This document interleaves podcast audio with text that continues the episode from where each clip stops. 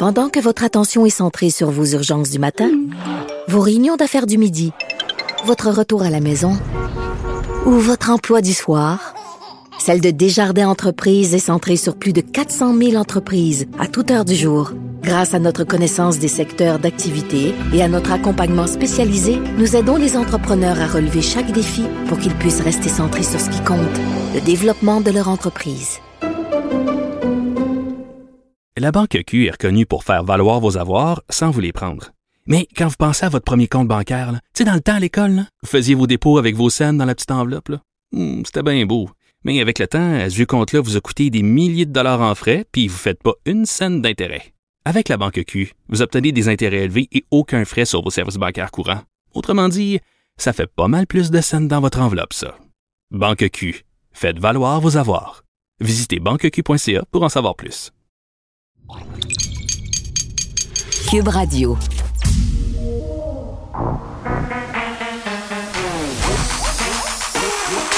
Elle a une opinion sur tous les sujets. Pour elle, toutes les questions peuvent être posées. Geneviève Peterson. Cube Radio. Salut tout le monde, bienvenue à l'émission. Évidemment, on va se parler de vaccination des enfants. On a eu droit à ce point de presse hier aux alentours de 17h. Est-ce que le ton du premier ministre Legault était le bon? On va se poser la question. Là. Il a beaucoup ménagé les parents qui ont des appréhensions par rapport à la vaccination des enfants. Et moi, je le comprends là, quand il est question de vaccin des enfants. On est tous un peu plus, euh, si on veut, précautionneux. On a moins de tolérance au risque. Mais j'ai quand même été surprise de voir le chiffre ce matin, le 47 des parents euh, qui ont des appréhensions. Et je veux être claire, là, avoir des appréhensions sur la vaccination, ça veut pas dire ne pas aller se faire vacciner. Tu sais, ça veut peut-être dire euh, qu'on est indécis, qu'on attend de voir avant d'y aller. Euh, donc, ce 47 %-là, on en a parlé souvent, là, des gens qui ont des appréhensions risquent sans doute de s'amenuiser au fur et à mesure que la campagne vaccinale va battre son plein. Et là, il y a toutes sortes de questions, là, les parents notamment, qui trouvent que c'est pas très, très clair euh, dans quelles circonstances on peut ou pas aller faire vacciner son enfant. moi, il y a un cas qui arrive en ce moment dans mon entourage, dans la classe d'un enfant que je fréquente. Il y a un cas de COVID-19 déclaré. La lettre de l'école est rendue, euh, évidemment, aux parents dans ce temps-là. On, reçoit un courriel. Et là, euh, il y a des enfants dans la classe de cette personne-là, on ne sait pas c'est qui, qui ont des rendez-vous là, pour aller se faire vacciner. On sait, selon les politiques du ministère de la Santé, puis c'est même écrit sur Clic Santé que si tu es en quarantaine, si tu es en isolement, tu dois pas te présenter dans un site de vaccination. Mais la politique dans les écoles en ce moment, c'est que s'il y a un cas de COVID dans une classe et que les enfants sont pas symptomatiques, euh, tout le monde va à l'école quand même. Là. Donc, c'est comme une espèce de zone grise, là. Puis je sais que ça va arriver dans quelques cas. Je vais essayer d'avoir des réponses pour vous, là, en cours d'émission. Notamment, on va parler avec le docteur Olivier Drouin un peu plus tard. Euh, il est pédiatre. Qu'est-ce qu'on fait si une situation comme ça euh, se produit? Et euh, on va peut-être aussi un petit peu parler de Noël, là, quand même, des informations qui nous ont été transmises hier à ce sujet-là. Je pense qu'on veut pas reproduire, comme on s'est un peu jasé cette semaine. ben, en fait, hier, avec Vincent, le scénario qu'on a connu l'an dernier, le remettre la patada dans le tube, remettre le champagne dans la bouteille, gardons ça festif, c'est Noël. Euh, c'est jamais le fun, donc on attend de voir, euh, bon, j'imagine comment ça va se passer, la vaccination des enfants, mais aussi la montée des cas, parce qu'aujourd'hui, on est presque à 900 cas, on a 882 cas, on a 27 hospitalisations. Euh, on nous a dit hier en point de presse qu'on s'attendait à cette hausse-là, que ça allait continuer à augmenter, que c'était le cas un peu partout dans le monde. Mais comme on était bien vaccinés ici au Québec, bien, au niveau des hospitalisations, on est encore vraiment en contrôle. Donc, il faut quand même regarder ça aller. Euh, mais je pense qu'il faut attendre euh, avant de prendre des décisions pour Noël, même si je comprends qu'il y a plusieurs personnes qui sont en train de se dire, ben moi, advienne que pourra, dans ma famille, on est doublement vacciné, on va se rencontrer. Euh, peut-être qu'on va ouvrir les fenêtres davantage, peut-être qu'il y aura du purel un peu partout, mais moi, c'est pas vrai qu'on va gâcher encore mon Noël cette année. C'est une position qui est largement partagée, même euh, émanant des gens qui avaient peut-être un petit peu plus de réticence, puis qui suivaient à la lettre les mesures sanitaires. Moi, j'ai une petite famille, là, honnêtement, donc, tu sais, aller au-delà de 10, ça sera impossible. Donc, peu importe ce que je déciderai, je ne serai pas en infraction. Donc, c'est une bonne, euh, c'est une bonne nouvelle. Euh, On va revenir aussi, sujet difficile sur euh, ce 18e féminicide.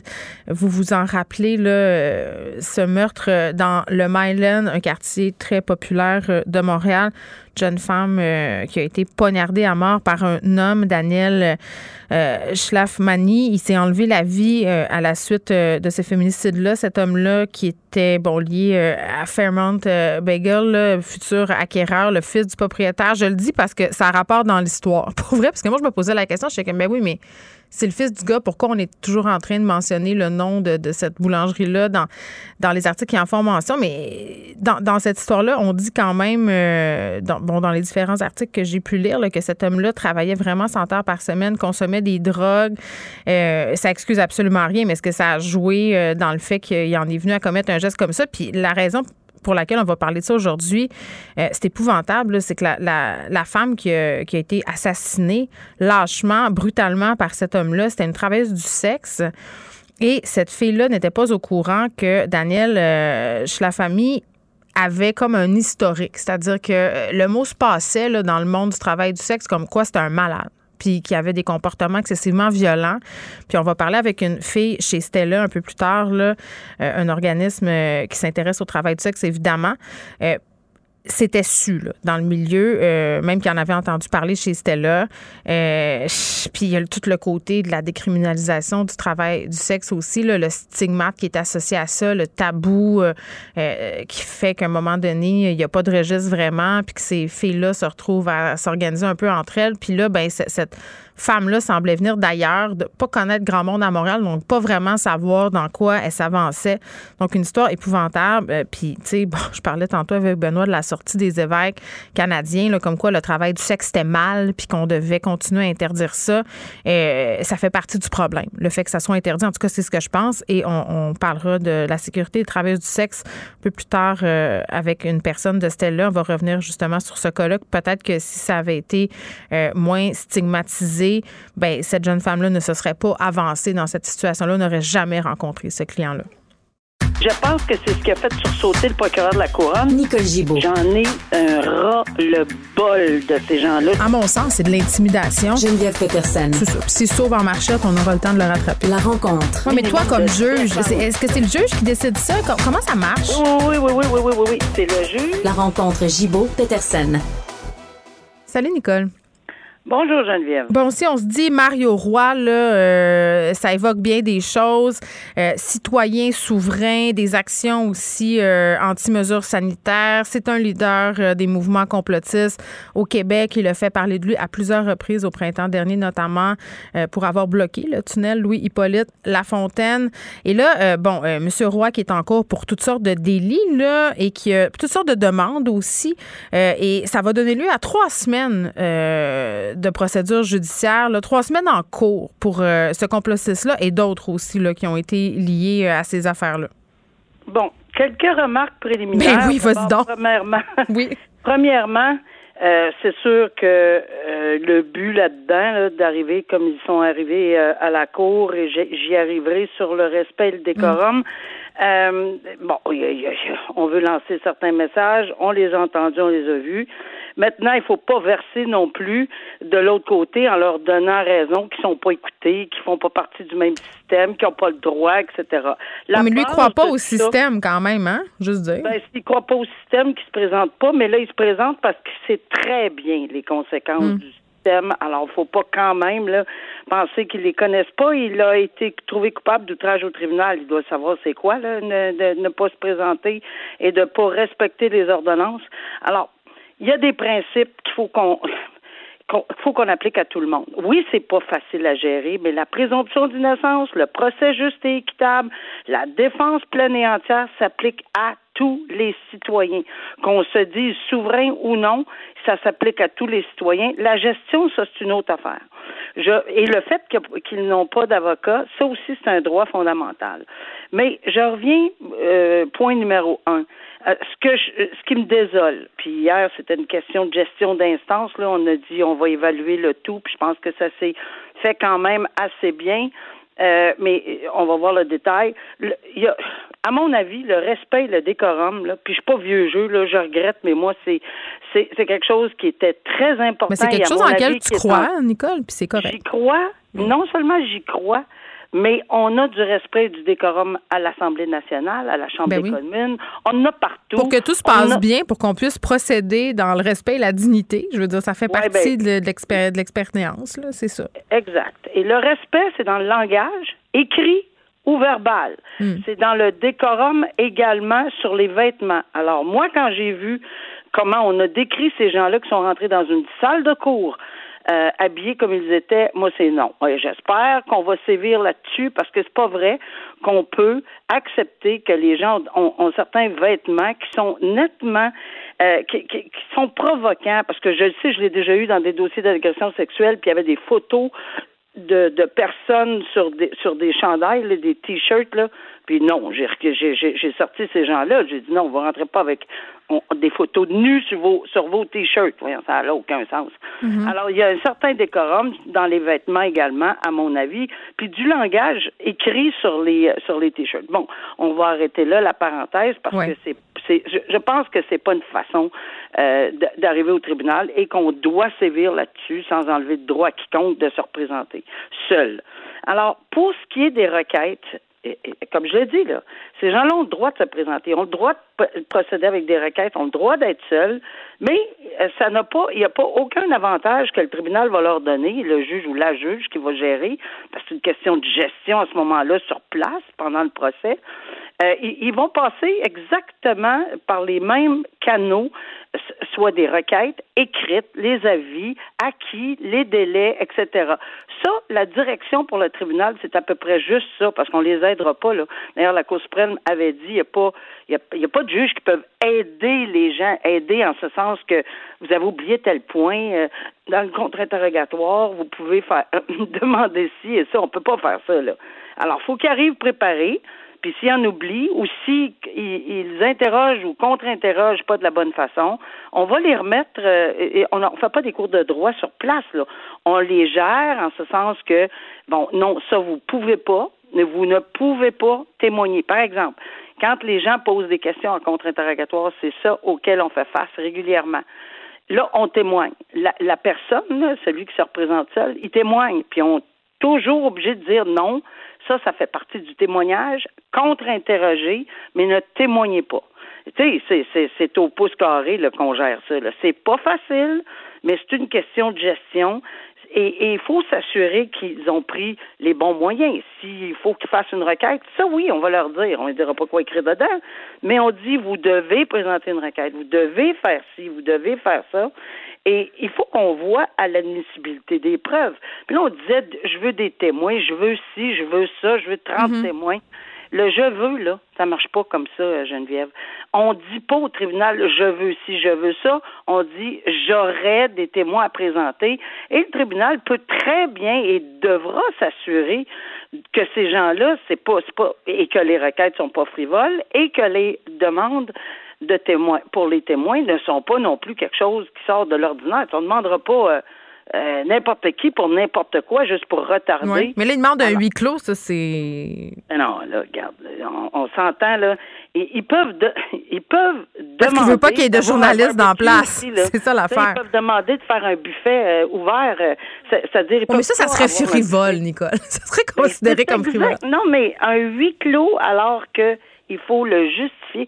Il y a des règles de droit. On n'est pas pour, on n'est pas pour commencer à, à euh, oui, à faire ses demandes pour se, pour aller quand... à plier, à plier. Mon terme était, on n'est pas pour commencer à plier. On va les écouter.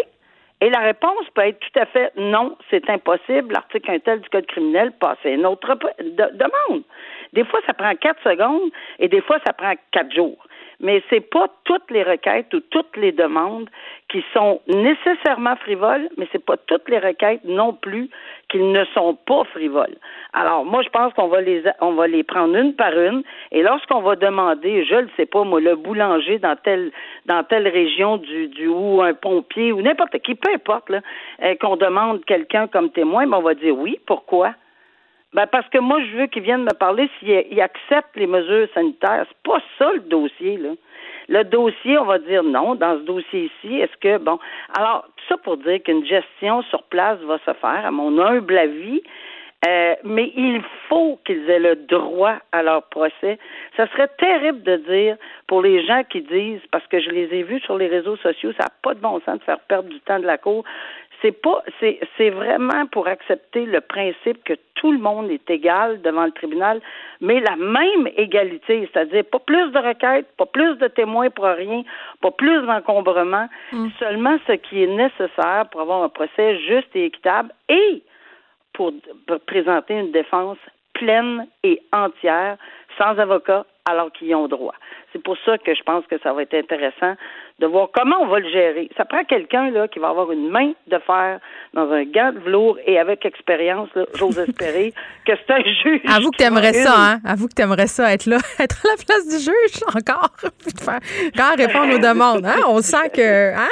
Non, mais c'est parce que ça prend nécessairement quelqu'un, moi ou quelqu'un d'autre. Oui, oui. Pas parce que c'est. Non, là, c'est effrayant de dire ça parce que non, merci, je l'ai assez fait toute ma vie, Geneviève. Exactement. Merci, merci, mais non. Maintenant, tu regardes ça, de loin. Exactement. Ah oui, ça Vraiment quelqu'un avec l'expérience, vraiment. Deux semaines euh, de prison plutôt que six mois pour une fraudeuse. Euh, et, bon, on évoque ici des raisons médicales, là, ce qui en soi n'est pas une aberration, mais, mais ce qui est préoccupant dans ce dossier-là, dans le dossier euh, de Solange Crevier, donc la fraudeuse en question, c'est que c'est nébuleux. Là. On n'a jamais eu vraiment de vrai rapport euh, médical. On ne sait même pas de quoi elle serait atteinte, cette femme-là. Ça, moi, ça aussi, je trouve ça un petit peu euh, beaucoup dérangeant, en ce sens que je pense que même le procureur de la couronne se questionne puis dit ben écoute, on peut avoir quelque chose de clair, net et précis? Puis c'est pas, tu l'as bien dit là, cette personne-là, là, avec les antécédents et la façon dont elle a procédé, c'est euh, très inquiétant. Forger des documents, euh, elle fabrique des documents. Euh, ce qu'on dit là dans les documents que je ou enfin les papiers que j'ai partout dans les journaux, mm-hmm. c'est que effectivement là, c'est une personne qui a des antécédents criminels, qui, a fabriqué des actes, un acte de naissance. Oui, elle a menti pour se faire embaucher chez des employeurs. C'est pas quelqu'un d'honnête, disons ça de même. Oui, mais puis alors quand on fait face à quelqu'un, pas quand on fait face à quelqu'un qui en soi est présumé innocent. On est dans un tout autre créneau dans ce temps-là. Mais ici, on a quelqu'un qui a été condamné, puis que là, on n'a pas rien de. Puis euh, les libérations conditionnelles disent ah ben on comprend, euh, on caviarde un paquet de, de, choses pour des raisons probablement évidentes, médicales et personnelles. Mais je pense que la couronne euh, entre autres, a le droit de savoir c'est quoi exactement. Quelque chose. C'est pas difficile de dire ça me prend un, un rapport médical clair, net, précis, avec une signature d'un médecin qui est au tableau de l'ordre des médecins, qui est reconnu. Il semble que et qu'on va appeler pour dire avez-vous bel et bien fait ce document-là? Oui. Ben, tu sais, je veux dire, euh, ça aussi, je l'ai déjà vu. C'est des choses qui se font dans un dans, dans en matière de justice euh, pour, pour qu'on s'assure. La même chose pour M. Brûlé quand euh, le décès de, de, de M. Michel Brûlé quand euh, il était à l'extérieur du pays. Alors c'est des circonstances qui font douter. Ben oui, et puis c'est pas parce qu'on doute que que que c'est pas vrai, ça veut tout simplement dire que c'est raisonnable de penser qu'on a besoin des bons mm. documents. Puis des quintes de tout a pu finir quand euh, le procureur de la couronne parlait, puis il n'y a plus de tout après ça. Il y a beaucoup de points qui fait à tous plus là. Euh, le plus de quinte de tout, du tout, du tout. Ben, à un moment deux semaines à, six mois là, c'est pas, pas qu'une petite réduction de sentence là, Nicole quand même. pas. Écoute, euh, on n'a plus de temps, mais demain il faut absolument qu'on parle de ce qui se passe euh, dans le procès de l'ex-juge Delus. C'est un dossier qui est très suivi qu'on a discuté aussi ensemble. oui, puis on va plusieurs reprises. Plus de, Exactement. donc on, on va se jaser de tout ça demain, Nicole. À demain. Parfait. À demain. Pendant que votre attention est centrée sur vos urgences du matin, vos réunions d'affaires du midi, votre retour à la maison ou votre emploi du soir, celle de Desjardins Entreprises est centrée sur plus de 400 000 entreprises à toute heure du jour. Grâce à notre connaissance des secteurs d'activité et à notre accompagnement spécialisé, nous aidons les entrepreneurs à relever chaque défi pour qu'ils puissent rester centrés sur ce qui compte, le développement de leur entreprise. La Banque Q est reconnue pour faire valoir vos avoirs sans vous les prendre. Mais quand vous pensez à votre premier compte bancaire, tu sais, dans le temps à l'école, vous faisiez vos dépôts avec vos scènes dans la petite enveloppe. Hmm, C'était bien beau. Mais avec le temps, ce vieux compte-là vous a coûté des milliers de dollars en frais, puis vous ne faites pas une scène d'intérêt. Avec la Banque Q, vous obtenez des intérêts élevés et aucun frais sur vos services bancaires courants. Autrement dit, ça fait pas mal plus de scènes dans votre enveloppe, ça. Banque Q, faites valoir vos avoirs. Visitez banqueq.ca pour en savoir plus. Geneviève Peterson. Elle réécrit le scénario de l'actualité tous les jours. Vous écoutez Geneviève Peterson. Cube Radio.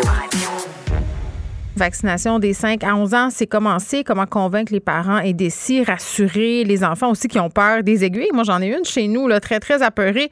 Elle ne sait pas encore qu'elle s'en va se faire vacciner ce soir à 19 h. Euh, je vais y annoncer ça au retour de l'école. Euh, comme on enlève un diachylon d'une traite, c'est à soir que ça se passe. Elle n'aura pas trop le temps de paniquer.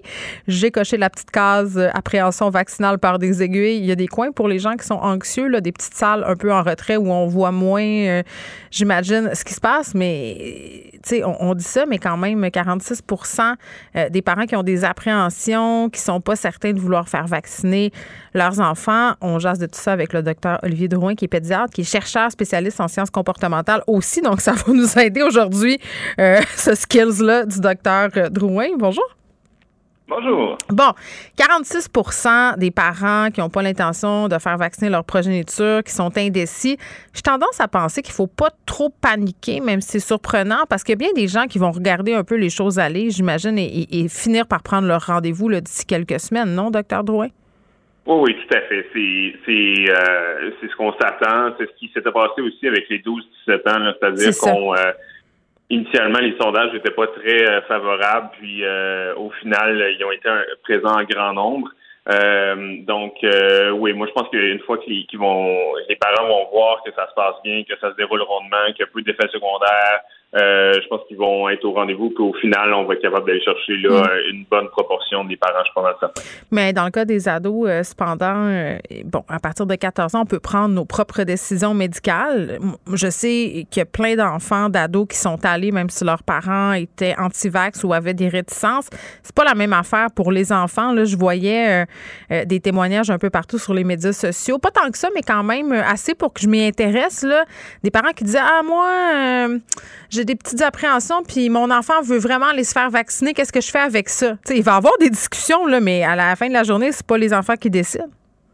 Non, vous avez tout à fait raison que dans le cas des, enfants de, 5 à 11 ans, euh, ça prend le consentement parental. Évidemment, on va aller chercher ce qu'on appelle l'assentiment des enfants. On va pas euh, on essaye de pas les, traîner de force oui, à, les vacciner de force. quelque chose qu'ils veulent pas. Euh, mais euh, non, non, vous avez tout à fait raison que ça prend consentement des parents. Euh, de, de, mon expérience personnelle, euh, la, la plupart des, des, parents qui hésitent présentement, c'est ça, c'est de l'hésitation. C'est pas ils ont besoin d'être rassurés, ils ont besoin de recevoir un peu plus d'informations, mm. D'informations fiables. puis ils ont des appréhensions comme comme c'est tout à fait normal d'avoir comme comme parents. mais oui, j'ai quand même pas de doute qu'on va être capable de, convaincre euh, les parents. Puis s'il y a des enfants qui veulent convaincre leurs parents, ben, euh, oui, ça aussi. ben, donnez-aux-en de l'info parce que vous êtes pédiatre, là, vous êtes habitué de travailler avec les enfants, vous connaissez bien les études euh, les concernant. Peut-être faire un petit rappel là, sur le vaccin qu'on va donner, les possibles effets secondaires. Oui. Fait que ben, le vaccin qui, euh, qui a été prouvé, le seul vaccin qui a été approuvé pour l'instant, c'est Pfizer mm. euh, BioNTech. Donc c'est le même, la même technologie, le même vaccin qui avait été donné, qui a été utilisé là, à travers le monde, chez les adultes, chez les ados. Euh, fait que c'est pas quelque chose de nouveau. Euh, c'est une dose qui est plus faible, donc c'est le tiers de la dose qui a été donnée euh, aux adultes, puis même le tiers de la dose qui a été donnée aux ados. Euh, on a on a testé différentes doses, puis c'est cette dose-là mm. où est-ce qu'on avait la meilleure combinaison de notre réponse immunologique, donc une production d'anticorps qui était robuste, qui, avait, qui offrait une bonne protection, puis qui avait aussi le plus faible, le profil d'effet secondaire le plus favorable. Et puis, les effets secondaires, bien, écoutez, la, on va commencer par le commencement. la plupart du monde auront, la plupart des enfants vont avoir très, très peu d'effets mm. secondaires. on parle le, classique du vaccin, déjà un peu mal au bras. Une petite fatigue. 24 heures. Ouais, c'est ça, exactement. C'est peut-être un sentir un petit peu plus moche, un petit peu plus affaissé pendant le 24 heures qui suit, mais c'est classique chez tout, pas mal tous les vaccins. Puis, oui, parce qu'il y a une réponse immunitaire. C'est simple, ben, on explique ça, comme ça. C'est juste le système immunitaire qui, réagit comme il devrait réagir. En fait, c'est bon signe. Euh, puis, tu sais, le, seul autre effet secondaire, puis ce qui, ce qui est beaucoup rapporté, mais que c'est un petit peu mis hors de proportion parfois par certaines personnes, c'est le risque de, bon, euh, de, on a beaucoup parlé de péricardite et de myocardite, donc une inflammation de l'enveloppe ou du muscle du cœur. Euh, c'est quelque chose qu'on a vu au départ chez les chez les jeunes adultes, puis après ça, on l'a vu aussi dans une certaine proportion chez les ados. Chez les ados, on parlait de 10 à 30 réactions par 100 000 doses données. fait c'est moins que 1 des cas. Là, fait mm. c'est vraiment c'est rare. Fait que oui, c'est le premier message. Oui, puis euh, docteur Drouin, j'ai envie de dire, étant donné qu'on le connaît, cet effet secondaire-là, c'est facile d'être vigilant et d'agir. Ben exactement. Oui, oui, tout à fait. Puis il faut pas oublier que euh, c'est à la fois avec l'infection aiguë, puis mm-hmm. avec le syndrome inflammatoire suite à l'infection, il y a des cas d'atteinte cardiaque qui sont beaucoup plus sévères que ça. Là. Euh, les enfants qui ont eu des, des péricardites, des myocardites, on en a eu à Saint-Justine après la vaccination.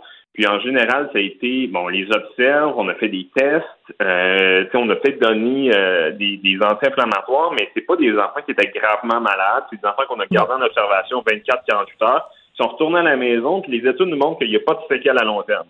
Ce n'est pas du tout le même tableau qu'après l'infection. Après l'infection, les, les enfants qui ont des, des, atteintes cardiaques, c'est des patients qui vont aux soins intensifs, qui ont besoin de support pour aider leur cœur à battre, puis leur poumon à respirer.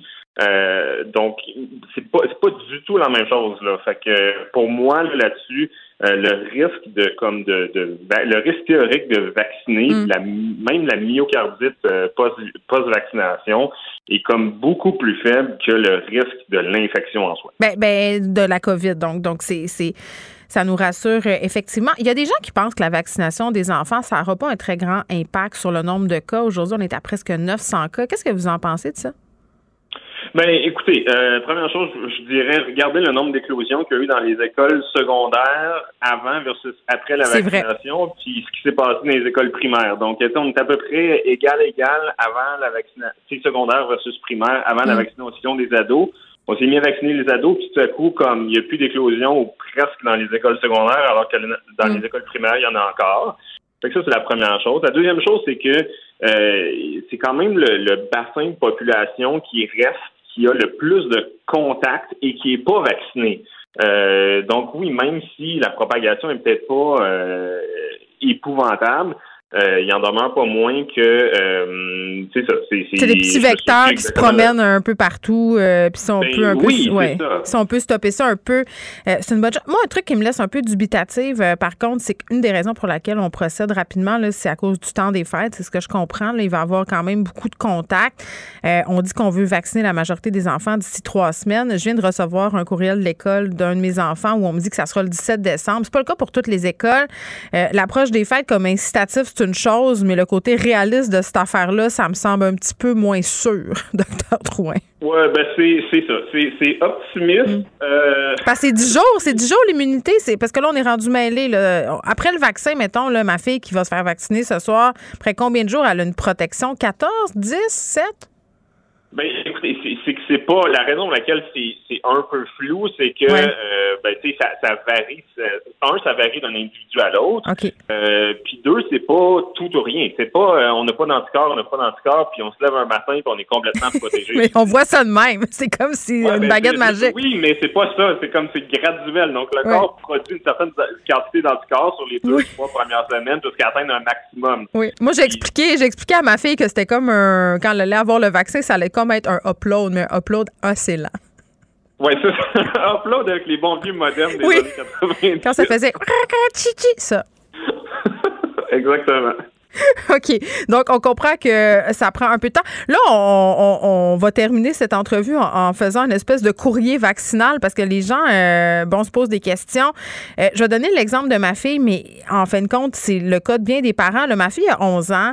Euh, docteur Drouin, elle va avoir 12 ans dans moins d'un mois. OK? Puis il y a même des gens là, qui me disaient, ben moi, en fin de semaine, mon enfant va avoir 12 ans. Le rendez-vous, est-ce que je suis mieux de le faire cette semaine? D'attendre? Tu sais, ça va être quoi la dose, le produit qu'ils vont avoir, les enfants de 12 ans, qui sont sur, les enfants de 11 ans qui sont sur leur 12, là? Qu'est-ce qui se passe? Ben, fait encore une fois, ça dépend, c'est quand bientôt 12, là. Euh, tu sais, moi, j'ai des gens qui m'ont interpellé sur les médias sociaux. Oui, euh, ma, fille, oh, oui, ben, ma fille va avoir 12 ans au mois de mars. Mais là, au mois de mars, c'est dans 4 mois. Oui, mais là, on parle de euh, jours ou de semaines. Aujourd'hui. Non, non, mais dans le sens que c'est un spec, là. Je pense que, tu sais, si la personne est pour avoir 12 ans demain, on peut attendre à demain, mais la, ce qu'il faut se souvenir, c'est que à, à 11 ans, 11 ans et demi, à 11 ans trois quarts, puis même à 12 ans, la limite, euh, le 10, la dose pédiatrique élicite une très bonne réponse immunitaire. Je veux dire, c'est pas meilleur à 30 que ça l'est à 10. Hmm. Euh, donc, tu sais, ça vaut pas la peine d'attendre pour peut-être avoir une meilleure dose. le, le système immunitaire fait son travail. Puis le rappel, le rappel aussi, dans huit semaines, ben, la personne va avoir 12 ans, techniquement. Donc, Exactement. Puis elle va recevoir le 30 à ce moment-là. Bon. OK, bon, parfait. Ça, c'est réglé. Une autre situation, là, euh, qu'il y a des parents vivent. Les parents ont pris des rendez-vous très, très rapidement, ce soir, demain, après-demain. Oups, tout à coup, on reçoit une lettre de l'école, un cas de COVID dans la classe. On sait euh, que si les enfants n'ont pas de symptômes, on continue, on ferme pas les classes. Est-ce que l'enfant devrait se présenter quand même pour son rendez-vous de vaccination? Ça, c'est un grand flou en ce moment. -là. Il y a quelques parents dans cette situation? Il euh, faudrait que je valide, puis j'inviterais les, gens à valider avec les, vaccinateurs, là, mais euh, d'après ce que j'en sais de mes collègues immunologues, il n'y a absolument aucune contre-indication à se faire vacciner si on a l'infection, si on est en période d'incubation, si on n'est pas certain, puis surtout si on n'a pas de symptômes. Euh, ouais, c'est la seule contre-indication vaccinale comme tout. Fait qu'on se présente puis on, dévoile la situation à la personne euh, qui injecte. Je dirais que vous n'allez pas vous déplacer pour rien. Là, Mais en même temps, euh, en même temps, sur Clic Santé, c'est indiqué que si on était en contact avec quelqu'un qui a la COVID, euh, il faut l'indiquer. C'est comme c'est pas clair. Ça. On va demander d'autres précisions parce que je pense qu'il y a bien des gens des fois qui veulent pas arriver là puis se retrouver dans des situations pas agréables. mais, mais je comprends là, ce que vous me dites là, que c'est pas contre-indiqué de de, se faire vacciner dans ce cas-là. Euh, dernière question, des trucs pour aider les parents qui ont des jeunes vraiment stressés. Là. Ça, c'est très personnel. ça va me servir, cette réponse-là. Les jeunes qui ont, qui ont peur d'aller se faire vacciner, qui sont anxieux, qui capotent, qui, qui ont une peur morbide des aiguilles. Oui. Euh, première étape, euh, y aller avec eux. Euh, présence rassurante, quelque chose de, connu, ça aide. Euh, deuxième chose, c'est ça. C'est comme je vous entendais parler un peu de votre fille. Il y a deux styles d'enfants de, anxieux. Les enfants qui ont besoin de savoir d'avance que ça s'en vient pour le préparer dans leur ouais, mais pas la mienne. mentalement. C'est ça. Puis il y a l'autre catégorie comme votre fille. Le plaster pas trop le dire parce que sinon il rumine puis le petit hamster qui roule là. Fait que les parents connaîtront un peu le tempérament de leur enfant là-dessus. La troisième chose c'est que ça, vous pouvez euh, apporter euh, de la musique, des toutous, des trucs qui comme que vous connaissez calment euh, les enfants. Les parents le savent quand ils vont des rendez-vous médicaux. Euh, qu'est-ce qui fait en sorte qu'ils sont capables de, de calmer leur enfant. Puis pas souvenir que c'est pas long, la vaccination. Ça fait pas mal non plus, le vaccin non, ben, c'est ça, exactement. Puis, tu sais, juste pas prévoir trop de trucs euh, le lendemain, là, puis euh, avoir le Tylenol pas loin.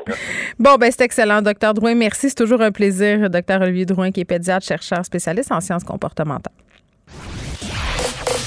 Vous écoutez Geneviève Peterson. Cube Radio. Vincent Desroué là. Salut Vincent. Salut Geneviève. On va faire un retour euh, sur cette disparition. Coralie Lessard, euh, une adolescente qui est toujours introuvable trois jours après sa disparition. Oui, quand même faire le point euh, là-dessus. D'ailleurs, c'est la quatrième journée de recherche aujourd'hui, peut-être la dernière. C'est ça qui est inquiétant parce que on s'imagine des parents qui recherchent leur fille, dans ce cas-là de 15 ans, portée disparue. On ne sait pas pourquoi, on l'a revue. La dernière fois qu'elle a été vue, c'est par, par, des chasseurs. on marchait sur le bord d'un boisé et on ne l'a plus revue là, depuis, depuis samedi. et là, on, les policiers envisagent déjà de mettre fin aux recherches parce que du moment on a fait à peu près tout le secteur, on a fait 10 km, on a euh, Il y a un plan d'eau près aussi. Hein? Une rivière pas trop loin, euh, il y a un boisé qu'on a passé, disons, au peigne fin dans ce coin-là. Aujourd'hui, c'est juste des policiers qui surveillent. Il y a des drones également qui vont faire le tour. Les parents sont très, c'est très touchant parce que la mère qui, parle aux médias, qui essaie de faire des appels, particulièrement aux chasseurs en disant, vous allez à cette époque-là, là, aller chercher les caméras qu'on place, les caméras automatiques qui permettent de voir s'il y a un animal qui passe dans le secteur. Les, euh, donc, les propriétaires de ces caméras-là vont aller reprendre euh, leurs caméras et on demande d'aller vérifier le contenu si on ne pourrait pas voir les caméras euh, automatiques, Coralie passer pour avoir des informations.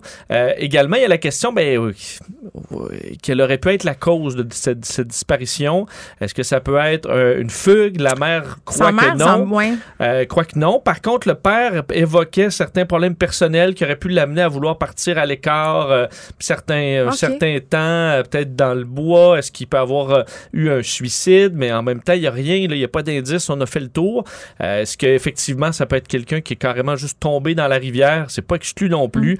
Mm. mais aucun, aucun indice. On n'a retrouvé aucun élément. tout ce qu'on a, c'est on l'a revu rapidement passer dans ce secteur-là et plus depuis. Adolescente de 5 pieds, 100 livres qu'on recherche donc toujours. Et on rappelle, si vous êtes dans ce vous avez des caméras de chasse, ben, allez vérifier le contenu.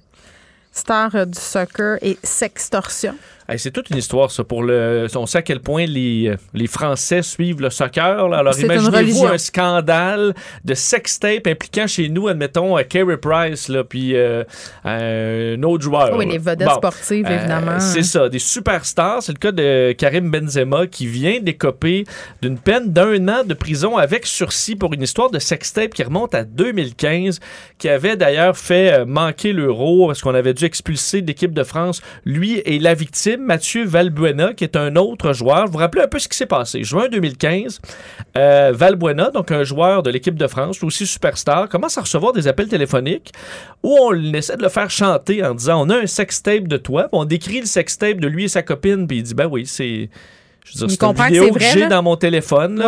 Euh, et on lui, on lui donne pas un montant, mais on dit il va falloir que tu négocies pour pouvoir euh, avoir ce, pour qu'on détruise la vidéo. Sinon, on va publier ça partout. Euh, il va automatiquement faire la bonne chose, il va automatiquement porter plainte.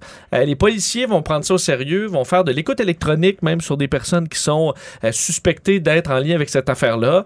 Il y aura donc des arrestations par la suite. Et à un moment donné, on va pointer un de ses collègues, un de ses coéquipiers, Benzema, donc qui est une superstar du, soccer, parce que lui, Benzema, aurait, euh, dans des discussions un peu, disons, de, de, de, euh, de chambre des joueurs, là, euh, aurait discuté de ça parce que Valbuena parlait qu'il se faisait chanter à raison d'un sextape et tout ça. Puis Benzema dit ben, Tu devrais les payer, tu devrais aller voir le gars. Tu devrais... Il essayait de le convaincre. Ben de payer. Donc. Mais c'est qu'il était au courant de l'histoire, Benzema, et était en quelque sorte impliqué. Ben donc, il aurait tenté, sans être lui qui a trouvé la vidéo, parce que c'est un autre qui, euh, euh, à qui la victime avait prêté son cellulaire, qui a copié la vidéo, qui l'a envoyé à un autre. Il y en a un, autre qui l'a décidé de le faire chanter. On a approché Benzema pour dire qu'il y avait un ami d'enfance d'impliquer, ben, essaie de le convaincre de payer.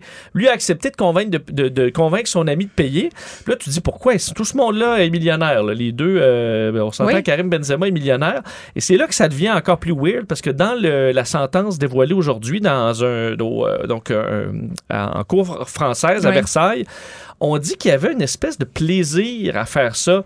On dit euh, il a fait preuve d'aucune bienveillance à l'égard de son ami, bien au contraire. On dit il y avait une certaine excitation, voire une certaine jubilation. Mais étais-tu jaloux de lui, tu sais, euh, ben, de son, tu sais, hein? C'est ça, une affaire de jalousie sportive, une euh, excitation tordue. Ben, côté pervers. Il y en a, on en a vu effectivement des rivalités à l'intérieur des équipes qui amènent à des ben, histoires comme ça. D'ailleurs, dans l'équipe féminine de soccer en France. Tout à fait en France aussi, où là on parle même physique. Exact.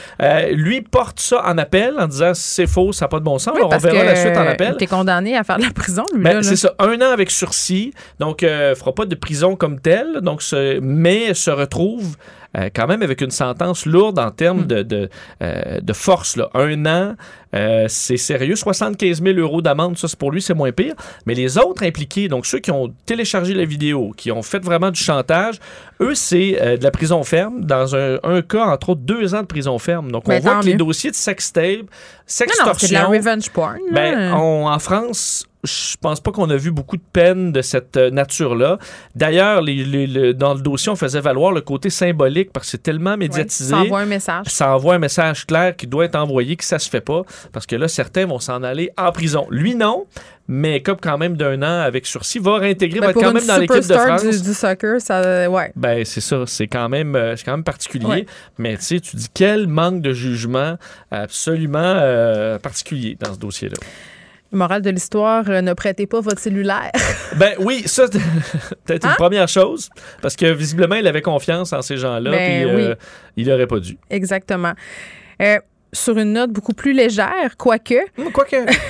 une étude euh, qui a mesuré le degré de psychopathie des gens en fonction du type de voiture euh, qu'ils conduisaient. Ouais, et là, faut comprendre, étude, là, c'est mince. Mais quand même, parce que c'est fait par, un, écoute, par un site qui euh, permet de comparer des prix pour des véhicules qui vont à scrap, là, ou des, euh, des, des minounes, là. Donc, Mhm. euh, ce site-là a quand même envoyé un, un- un questionnaire qui s'appelle, ben, enfin, un test de psychopathie. C'est rapide, c'est 12 questions, là. Alors, c'est pas très, c'est pas une évaluation complète. Mais euh, lorsque tu réponds, ça te donne une note sur tes chances d'être un psychopathe. Et psychopathe, on rappelle, c'est être euh, bon, avoir antisocial en quelque sorte, égocentrique et manque d'empathie. oui, oui. Donc c'est un peu euh, ce qu'on voit qui est quand même un trait de personnalité très bon, nuisible pour l'entourage. Et là, on est allé par modèle de véhicule. Oh et mon Dieu, même par peur. couleur. Écoute, on, on a tout- et il y a un grand numéro. En fait, il y a deux modèles qui vraiment se, Ben, se démarquent, là. deux compagnies. Parce que tout le monde, la moyenne, c'est 6,6 sur 36. Et presque tous les modèles, en fait, là, 17 modèles sur 20 sont en bas de la moyenne. Donc, tu comprends que c'est parce qu'il y en a qui sont très hauts. Euh, le grand gagnant est né presque ex aequo, là, avec un autre. C'est. Qui tu penses? Pour euh, Une le compagnie, là. Pas un modèle, en- ben, vraiment une, une marque de voiture. euh, BM. Tu l'as? BMW, grand numéro 1. devant Audi, mais très serré. Mais c'est quoi? C'est des chars de pervers narcissiques. Mon chum conduit une Audi. Ah, Mais il n'est pas, il est pas pervers narcissique. Non, mais, Mais- c'est parce que c'est des, des voitures euh, qui ont longtemps été attribuées à une certaine classe sociale puis aux gens euh, Ouais, qui sont obsédés par la, par la réussite. Oui, mais c'est des chars BM, c'est allemand, c'est ça? Euh, ouais, Mercedes aussi. Audi aussi. Euh, tu- Mercedes- parce que c'est pour ça que là, on peut entrer dans les, les- le côté mince de cette Ouais. étude-là. Mais quand même, euh, BMW, là, je vous disais, la moyenne, c'est 6,6. BMW, c'est 12. Donc, c'est Ben, pratiquement le double. D'ailleurs, le, le- le site fait noter que si tu regardes. Dans euh, American Psycho, y a-tu une BM, euh, Patrick Bonne Bateman? question. Mais Frère, si, tu si écris là, dans Google, euh, je l'ai pas fait le test, là, mais Why are BMW drivers? Ça va t'écrire so arrogant, idiots ou so hated. Donc on voit qu'il y a quelque chose à propos de. Ben, des, euh, des normalement, quand conducteurs il de m'arrive des affaires pas cool, le genre de débassement, d'enragé, puis tout ça, c'est souvent des conducteurs de BM ou des conductrices, by the way. hein. Ouais, des pick-up aussi. Y a-tu quelque chose sur les japonaises? Euh, ben, écoute, les- le, le plus bas, là, à part les Skoda qu'on n'a pas vraiment ici, Oui. c'est Kia. Ah, j'ai Euh, déjà eu une Kia. Ma dernière Kia, voiture, c'était une Kia Rondo. Aucun problème pour vous, comme Toyota, Bon, hein. Nissan. Ceux qui me En trouvent fait, psychopathe, là, hein, allez chez le bonhomme. presque tous les. Parce que le seul autre modèle qui est un peu au-dessus de la limite, c'est Fiat. Sinon, le Mazda, Honda, Ford, Hyundai, les autres, vous êtes en bas. Bon, Euh, voilà l'autre- que c'est rassurant. L'autre problème. OK, Parce oh que t'as peu, là. Oh non! J'en vois qui se disent, ben moi, j'ai une voiture électrique, j'ai une voiture Ouais, hybride. tout, mais la Tesla, c'est sûr que c'est aussi des Ben, psychopathes. écoute, plus- les plus psychopathes, plus que BMW, selon ce, encore là, c'était selon une petite étude, là, mais c'est les voitures électriques. Eux, ils clenchent ça à 16. Donc, euh, c'est pratiquement trois fois J'adore tout euh, ce que la moyenne. Hybride aussi euh, Ben éclate la moyenne, donc Vous à êtes des fuckés. Vous 9,8. êtes des fuckés. Diesel, ensuite à 7, donc légèrement au-dessus de la moyenne. Et le- ceux qui utilisent des bonnes vieilles voitures à essence, Oui. 5,2, très bas, plus bas que la moyenne. Euh, donc là, pour les véhicules électriques, il y a un petit problème. Dans les couleurs, Oui. euh, or, c'est quand même assez rare, mais or, c'est les plus, euh, ben oui. les plus psychopathes. Ostentatoire. Le brun, Puis ensuite, ça descend. D'ailleurs, le rouge, on pourrait penser que c'est mais c'est le plus bas. Ah, Alors, véhicule rouge, euh, vous avez peut-être d'autres défauts, euh, mais vous n'êtes pas, vous, pas, psychopathe. Mais ils sont peut-être sociopathes. Oh, ça, c'est un autre. Oui, il peut y avoir plein de choses. Et la, dernière donnée, c'est les plaques personnalisées. Ah, mais ça, là, ça, là, quelle engeance. là, vous êtes à 14. Donc, si vous avez une, une voiture électrique, plaque personnalisée, euh, c'est ça. Faites attention. bon, euh, on se repenche sur American Psycho, Fred. Euh, regardez. Il l'a trouvé? Ben, on, on tirait sur la voiture de Patrick Bateman, mais tu te rappelles cette scène où il va solliciter une travailleuse du sexe sur le trottoir? Il est en limo. Il y a, il y a, un chauffeur, là. Donc, c'est ce qu'on sait. mais on sait, par contre, qu'il aime beaucoup de Genesis. Et mon chum est allé au show de Genesis. Donc là, là, ah, les indices s'accumulent. Mais, ouais. Mais j'aime ça, Genesis, donc je ne me considère pas comme un psychopathe. Ben, t'as pas de voiture, fait que t'essayes. Oui, j'ai une voiture. Ah, t'as une voiture, mais tu marches beaucoup quand même, t'es bon. Ben, c'est que je, je, travaille à Québec là, chaque week-end. Ah, c'est vrai, j'avais oublié. C'est quoi ton C'est une Volkswagen, mais je sais pas son Volkswagen. Ben, même pas, j'ai même pas regardé pour moi tellement ben, c'est neuf. C'est la sous-marque de Audi, hein, fait que t'es peut-être un peu psychopathe. Non, 5,4. Écoute, je, suis euh, bien, bien correct. J'adore toutes ces hein? études qui veulent absolument rien dire. non, ça, c'est vrai. Merci, Vincent. Salut. Pendant que votre attention est centrée sur cette voix qui vous parle ici, ou encore là, tout près ici, très loin là-bas, ou même très, très loin, Celle de Desjardins Entreprises est centrée sur plus de 400 000 entreprises partout autour de vous. Depuis plus de 120 ans, nos équipes dédiées accompagnent les entrepreneurs d'ici à chaque étape pour qu'ils puissent rester centrés sur ce qui compte, la croissance de leur entreprise. La Banque Q est reconnue pour faire valoir vos avoirs sans vous les prendre. Mais quand vous pensez à votre premier compte bancaire, tu sais, dans le temps à l'école, vous faisiez vos dépôts avec vos scènes dans la petite enveloppe. Hmm, c'était bien beau. Mais avec le temps, ce vieux compte-là vous a coûté des milliers de dollars en frais, puis vous ne faites pas une scène d'intérêt. Avec la banque Q, vous obtenez des intérêts élevés et aucun frais sur vos services bancaires courants. Autrement dit, ça fait pas mal plus de scènes dans votre enveloppe, ça. Banque Q, faites valoir vos avoirs. Visitez banqueq.ca pour en savoir plus. Geneviève Peterson. Brillante et éloquente, elle expose toutes les facettes de l'actualité. Je reviens sur ce féminicide qui a eu lieu il y a quelques semaines dans le quartier Myland euh, à Montréal. On apprend euh, des détails très, très troublants. Euh, puis c'est déjà une histoire troublante, là, on va se le dire, sur le meurtrier de cette jeune femme-là qui a été poignardée à mort, Daniel Schlaff. Mani qui, bon, était connue dans le milieu du travail du sexe parce que cette jeune femme-là s'avérait être une travailleuse du sexe qui était connu, cet homme-là, pour avoir des comportements violents, même qu'il y a des filles qui voulaient plus vraiment, en fait complètement plus avoir affaire à lui. On est avec Sandra Wesley, qui est directrice générale de l'organisme Stella. Madame Wesley, bonjour. Bonjour.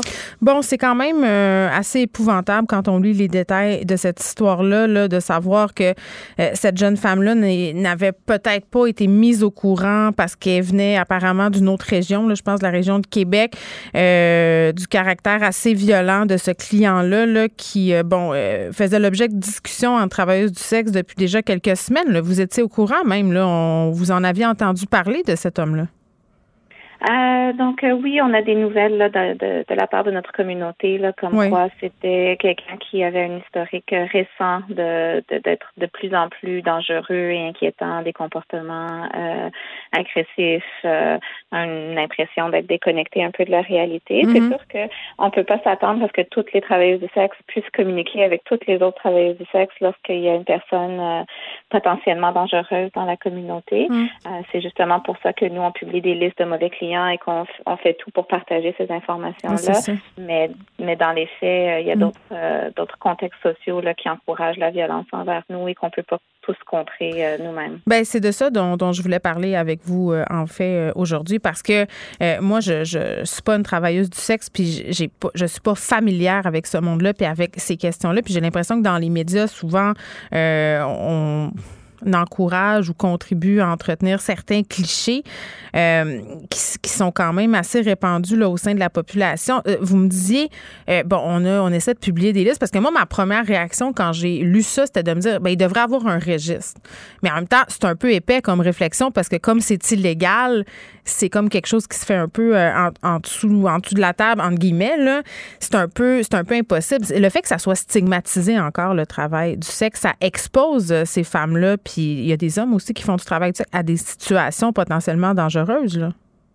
Euh, oui, absolument. C'est vraiment une combinaison du stigma et de toute la honte. Et on le voit dans une histoire comme celle-ci, où on sait que même juste dévoiler l'identité de la victime apporterait toute une hmm. vague de d'insultes et de honte et de de, hmm. de, perte de réputation à elle et à sa famille. Hmm. Euh, donc de, de voir à quel point ce stigma-là il est encore très fort.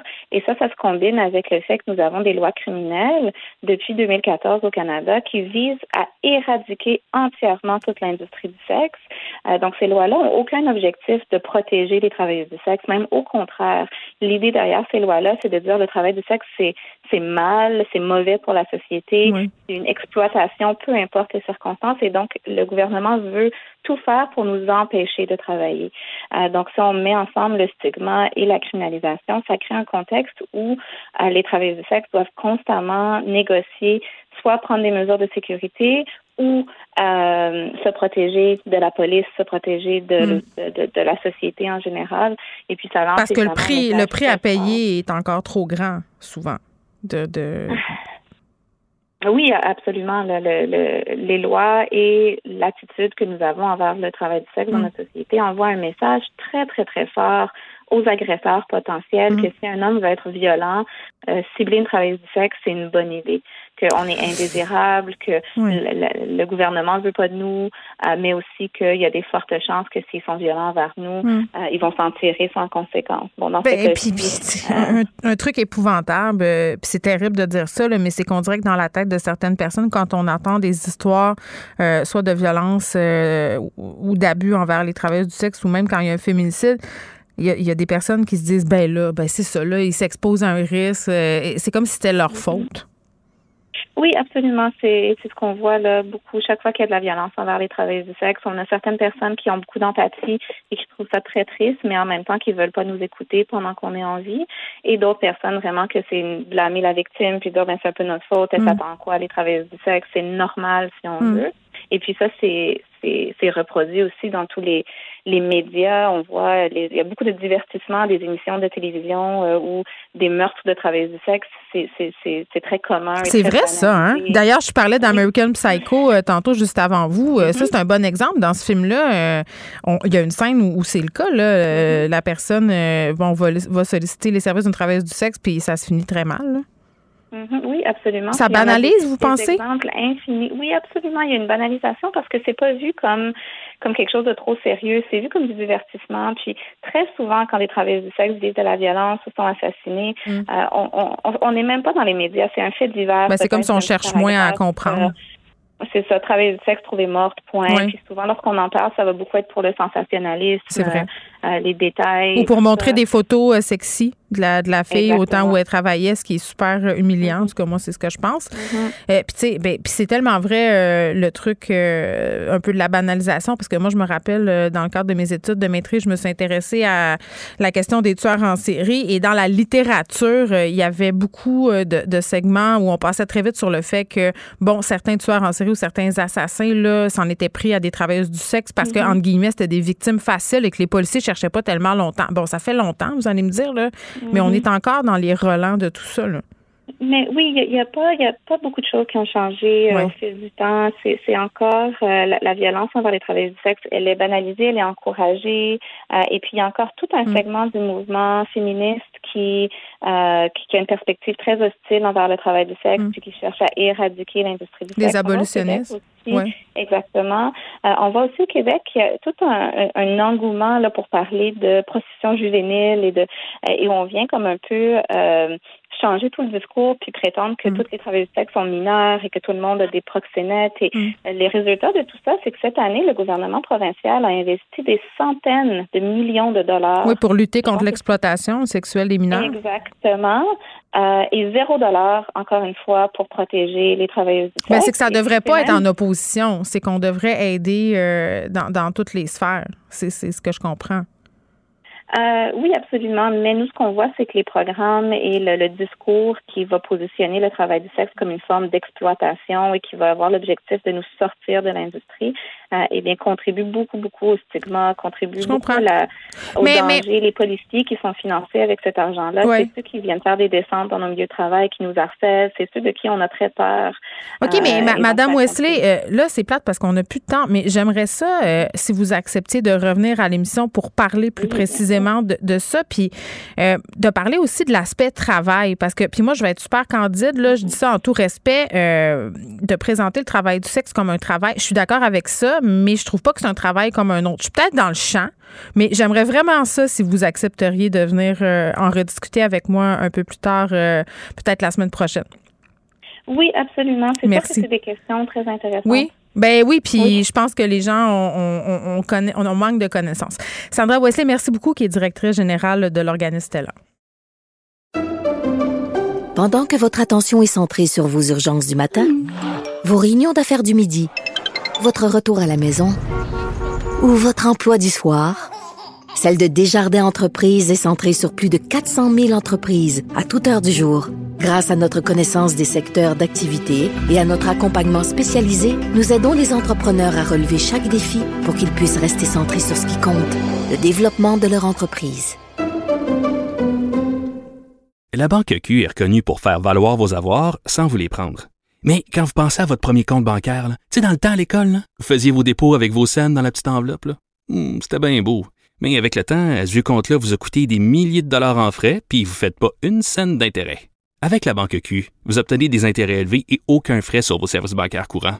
Autrement dit, ça fait pas mal plus de scènes dans votre enveloppe, ça. Banque Q, faites valoir vos avoirs. Visitez banqueq.ca pour en savoir plus. Geneviève Peterson. Elle est aussi passionnée quand elle parle de religion que de littérature. Elle saisit tous les enjeux et en parle ouvertement. Vous écoutez Geneviève Peterson. Cube Radio. Les rencontres de l'heure. Elsie Lefebvre et Marc-André Leclerc. La rencontre, Lefebvre, Leclerc. Elsie Marc-André, salut. Bonjour. Bon, on va se parler euh, des changements qui ont été apportés au Conseil des ministres euh, de François Legault, Marc-André. Oui, à 11h45, là, M. Legault a rencontré le lieutenant-gouverneur pour euh, faire des. C'est pas des grands changements quand même, mais quand même important parce que Nadine Giraud, qui est mm-hmm. Euh, qui est ministre, euh, tout ce qui est immigration, francisation, euh, relations internationales, on le sait, elle a des ennuis, des ennuis de santé. Donc, elle va quitter, elle a déjà quitté, elle va quitter, semble-t-il, beaucoup plus longtemps que prévu. Fait que M. Legault a demandé au lieutenant-gouverneur de faire des changements au Conseil des ministres. Donc, Jean Boulet, qui, était, qui est déjà ministre du Travail, Emploi, va prendre le côté immigration. Mais ben là, c'est beaucoup quand même, non? Ouais, là. C'est deux gros ministères, là. Oui, oui, là, là, c'est ça. Là, Jean Boulet se retrouve avec euh, emploi, travail, ça vous dit pénurie, tout ça. Oui. Et immigration, qui est un gros dossier, francisation. il y, a des, il y a des vases communicants dans, dans ces deux ministères-là, mais sa charge mentale va être dans le tapis. Non, c'est ça. Et ce qu'on comprend, ce qui n'est pas clair présentement, c'est juste qu'autant que Mme Giraud, on l'espère, va revenir le plus rapidement possible. Mais si mm-hmm. M. Legault fait un changement comme ça devant le lieutenant-gouverneur, parce que des fois, tu peux juste redonner temporairement, mais là, c'est un changement un peu officiel, plus officiel en signant les registres et tout. également, euh, Geneviève Guilbeault ramasse ce côté relations internationales dans son titre également de vice-premier ministre et ministre de la Sécurité publique. Donc, c'est sûr que monsieur, pour Jean Boulet, ministre en Mauricie, c'est sûr que là, ça a une grosse, grosse, charge pour lui. Donc, probablement entre aujourd'hui et euh, la prochaine euh, élection. Donc, c'était un peu prévisible qu'on a vu les premières informations que M. Legault a changé son horaire pour les rencontrer le lieutenant-gouverneur, on se doutait que c'était tout ça autour de Mme Giraud, qu'on l'espère, qu'on lui souhaite de revenir euh, rapidement en santé. Exactement rapport euh, de la protectrice euh, du citoyen qui concerne les CHSLD, le Marie Rinfray, qui est allée de ses constats, euh, ça a fait et ça continue vraiment de faire jaser et, je le comprends, là, ça soulève beaucoup de questions, notamment parce que ça vient un peu contredire, elle-ci, ce que Daniel Mécan avait dit la semaine dernière concernant la préparation du gouvernement à ce qui s'en venait, à ce qu'on vivait en CHSLD. Moi, ce que je comprends, c'est qu'on avait anticipé très bien ce qui allait se passer dans les hôpitaux et que pour les CHSLD, ça s'est passé beaucoup plus tard. Là. Ben oui, c'est ça. Donc, les oppositions qui demandaient déjà une enquête publique sur tout cet enjeu-là. Hmm. Ben, ils sont servis, là. Ben oui, c'est ça. Ça donne de l'eau au moulin parce que là, on a un rapport qui identifie, euh, qui, qui, qui, le dit clairement, que les CHSLD ont été oubliés. Est-ce que c'est l'angle mort? Est-ce qu'on le savait? Ou on a, on a fermé les yeux en disant on priorise les hôpitaux? La réponse du gouvernement, dans le fond, c'est de écoutez, on regardait ce qui se passait en Italie, euh, principalement parce que c'est là le gros foyer qui est parti en premier. Puis ça se passait dans les hôpitaux. Les mm. hôpitaux étaient euh, bondés, manquaient de respirateurs. Et donc, le plan de match a été de tout miser sur les hôpitaux. Puis, mm. euh, est-ce qu'on aurait dû prévoir que ça allait éclater dans les CHSLD? Ça, c'est le gros enjeu. Est-ce que la commission d'enquête publique mettrait plus de lumière? Moi, j'ai pas encore de position ferme là-dessus parce que mm. on le sait ultimement. Puis, est-ce que les gens qui étaient en poste ont tout fait euh, ce qui était en leur pouvoir. Euh, c'est difficile de, penser qu'ils n'ont pas fait ce qu'ils pensaient qui était le mieux à ce moment-là. Puis là, ben, c'est la crédibilité du premier ministre, dans le fond. Parce que le premier ministre dit, écoutez, nous, avec les informations qu'on avait, on a fait le mieux qu'on a pu. C'est ce qu'il dit aujourd'hui à la période de questions. Est-ce que ça sera suffisant?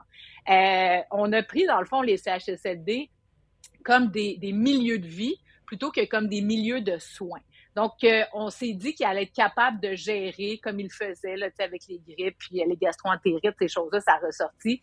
Euh, Est-ce qu'il était prêt pour affronter une pandémie mondiale? Ben pas du tout. Puis en plus, on a exacerbé le problème en vidant les hôpitaux, puis en amenant mm-hmm. environ entre 1000 et 2000 personnes de plus dans les CHSLD.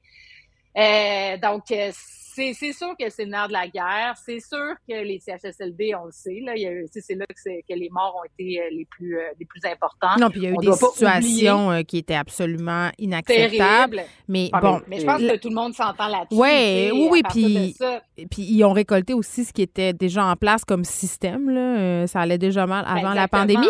Et de dire, parce que évidemment, là, c'était le même jour qu'on a décidé d'annoncer la vaccination pour les enfants plan euh, que la journée où, justement, Marie Rinfray déposait son rapport, de dire que c'était de la diversion. M. Legault était très insulté là, quand il s'est fait questionner à ce sujet-là. Là.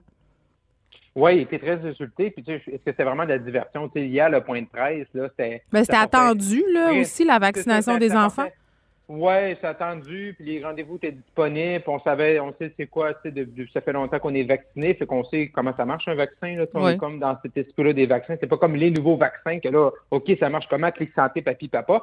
Là, on savait, fait que c'est sûr que le, M. Legault était insulté, ça, je pense, l'opposition, il faut qu'il se calme un peu là-dessus, sa diversion. Oui, c'est un outil politique euh, agréable euh, quand tu es au pouvoir ou peu importe quand tu es en politique, mais là, je pense là-dessus, il y a un peu d'exagération. Mais euh, hier, moi, j'ai fait l'exercice de lire les 72 pages du rapport et moi, j'avais honte à chaque page, à ah chaque paragraphe. Si on parle beaucoup de la fierté, là, ben hier, je n'étais pas fier. Je n'étais pas fier d'être québécois parce que tu dis, tu sais, OK, oui, c'est vrai. Puis là, M. Legault, il essaie de se défendre. J'écoutais CNN à chaque soir, puis j'allais sur Internet. Mais, mais quand tu regardes ça, là, c'est comme, on se met pas, on s'est jamais mis par rapport au CHSLD, tu sais, les yeux devant les trous. Tu sais, des CHSLD, ah, c'est des milieux de vie. Non, moi, ma grand-mère a eu un ACV, c'est pas un milieu de vie. Elle a fini ses jours dans un CHSLD, c'est un milieu de soins. Et là, t'entends qu'on manquait d'équipement. Mais on voulait pas aussi mettre de masse, de visière, de, de ça, parce qu'il faut pas déranger les gens, parce que c'est un milieu de vie. Tu sais, c'est toute cette hypocrisie-là par rapport aussi aux CHSLD qui font mal dans ce rapport-là. Hmm. Et Mme Rinfray a fait un travail qui est très, très, très, très solide. Et là, moi, ce qui me dérange aussi, ce qui me bug, c'est que la chronologie des événements. le gouvernement dit, c'est vrai, depuis la grippe espagnole, on ne savait pas, c'est une, situation exceptionnelle. Et ça, les gens sont prêts à le donner au gouvernement. Mais venez pas nous dire que vous prenez ça au sérieux, que vous envoyez des directives quand M. Arruda il est au Maroc, à Marrakech, en congrès, la première semaine du mois de mars. Puis quand il est revenu, il s'est pas mis 14 jours euh, chez eux en isolement, puis que le lendemain de son retour, le 9 mars, c'était dans le bureau de M. Legault, les baguettes en l'air, il faut fermer les écoles. Fait que, il faut juste comme amener être candide et dire, regarde, on l'a échappé. Il faut pas être sur la défensive. Il faut faire mieux. Euh, M. Dubé, hier, qui nous dit, je l'ai lu, mais rapidement, puis j'en ai pris connaissance. Non, non, lis-le. Si moi, je l'ai lu, il est capable de le lire. C'est assez important pour lui. Hum. Euh, Elsie, tu parlais de l'enquête publique. Est-ce que c'est trop tôt pour la demander, tu penses? Ben, pour la demander, certainement pas. Puis c'est certain que l'opposition euh, va continuer de marteler ça parce que, euh, tu sais, politiquement, là, si on est juste sur la politique, c'est certain que M. Legault est sorti un peu comme le, le bon père de famille. Il est sorti politiquement gagnant un peu de la mm. pandémie ben parce qu'il l'a géré au quotidien, les points de presse avec M. Arruda, tout ça. Et là, ben, ça amène une, zone d'ombre. Et euh, qu'est-ce qui s'est passé? Puis est-ce que on va tourner la page aussi rapidement sur, euh, ben, c'est ça, tous ces décès, donc ces personnes qui ont été laissées à elles-mêmes. Euh, tu sais, donc, à suivre, le gouvernement tient son bout parce qu'une commission d'enquête publique, c'est quand même assez majeur. Est-ce qu'on va apprendre plus de choses euh, que, que, ce qu'on sait déjà? Parce que là, il y a la coroner aussi qui va déposer un rapport.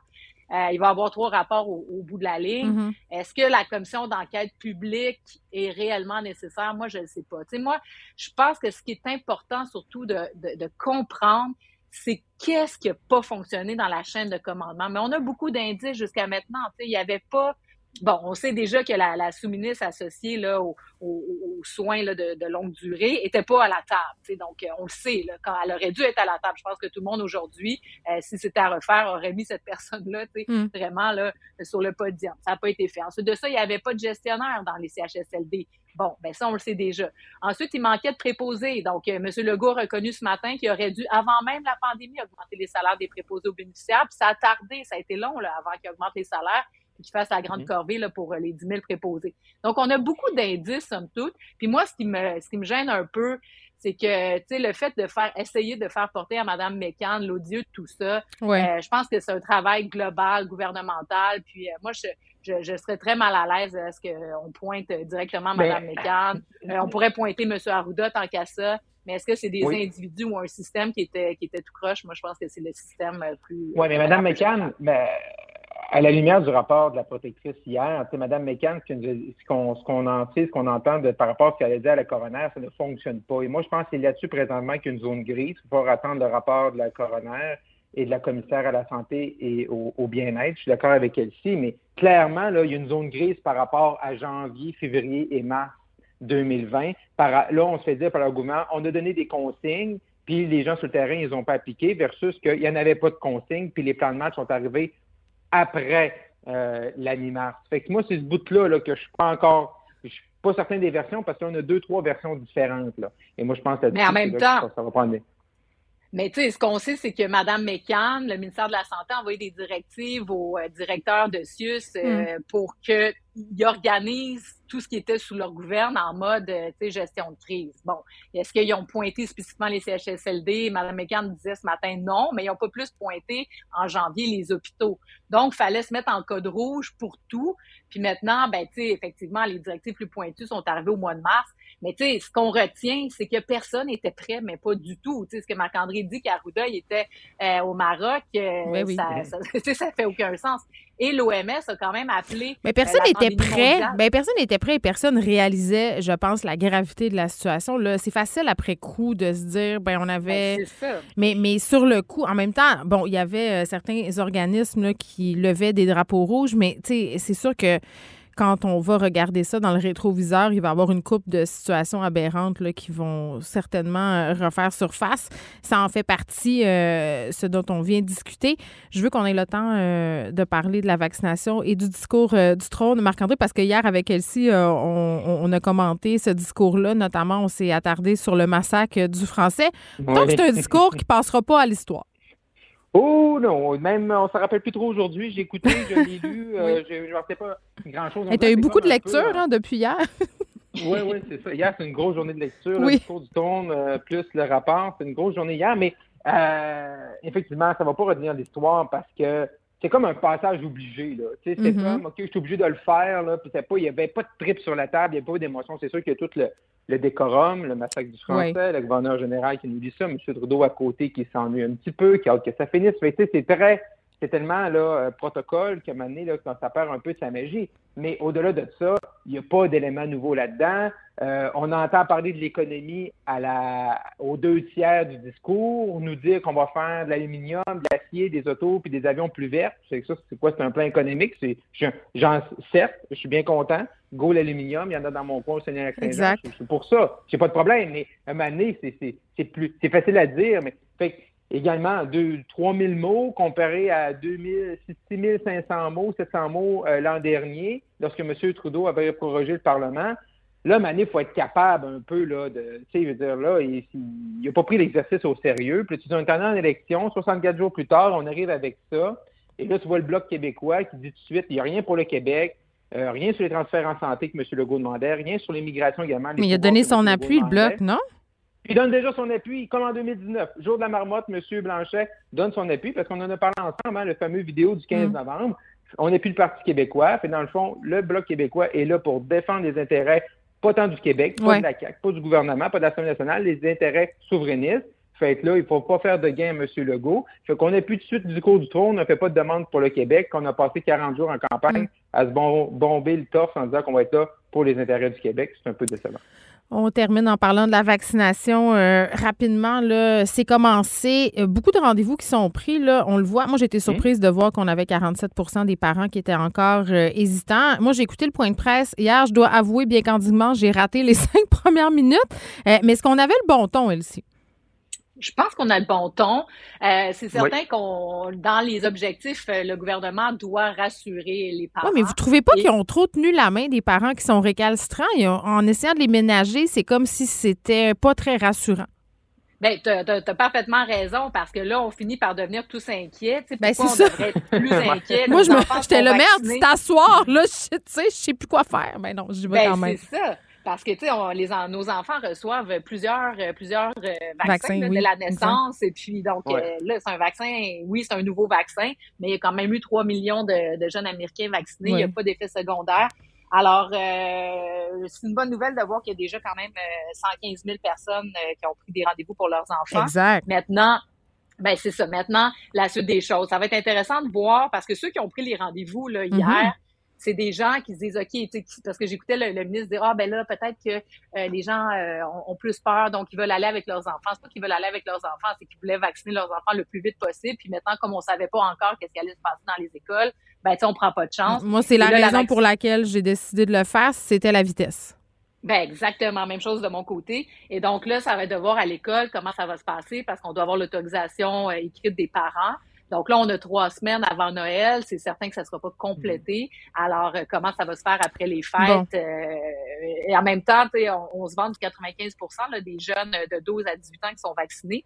Mais eux doivent avoir le passeport vaccinal pour aller au restaurant, doivent avoir le passeport vaccinal pour les activités parascolaires, ce qui semble pas le cas pour les pour les 5-12 euh, ans. Et ça va certainement amener un taux beaucoup plus bas de vaccination, c'est assuré. Oui, ben on verra. Moi, j'ai l'impression qu'avec le temps, les personnes qui ont des réticences en voyant que ça se passe bien pourraient être amenées à prendre des rendez-vous. Donc, ça, c'est la bonne nouvelle.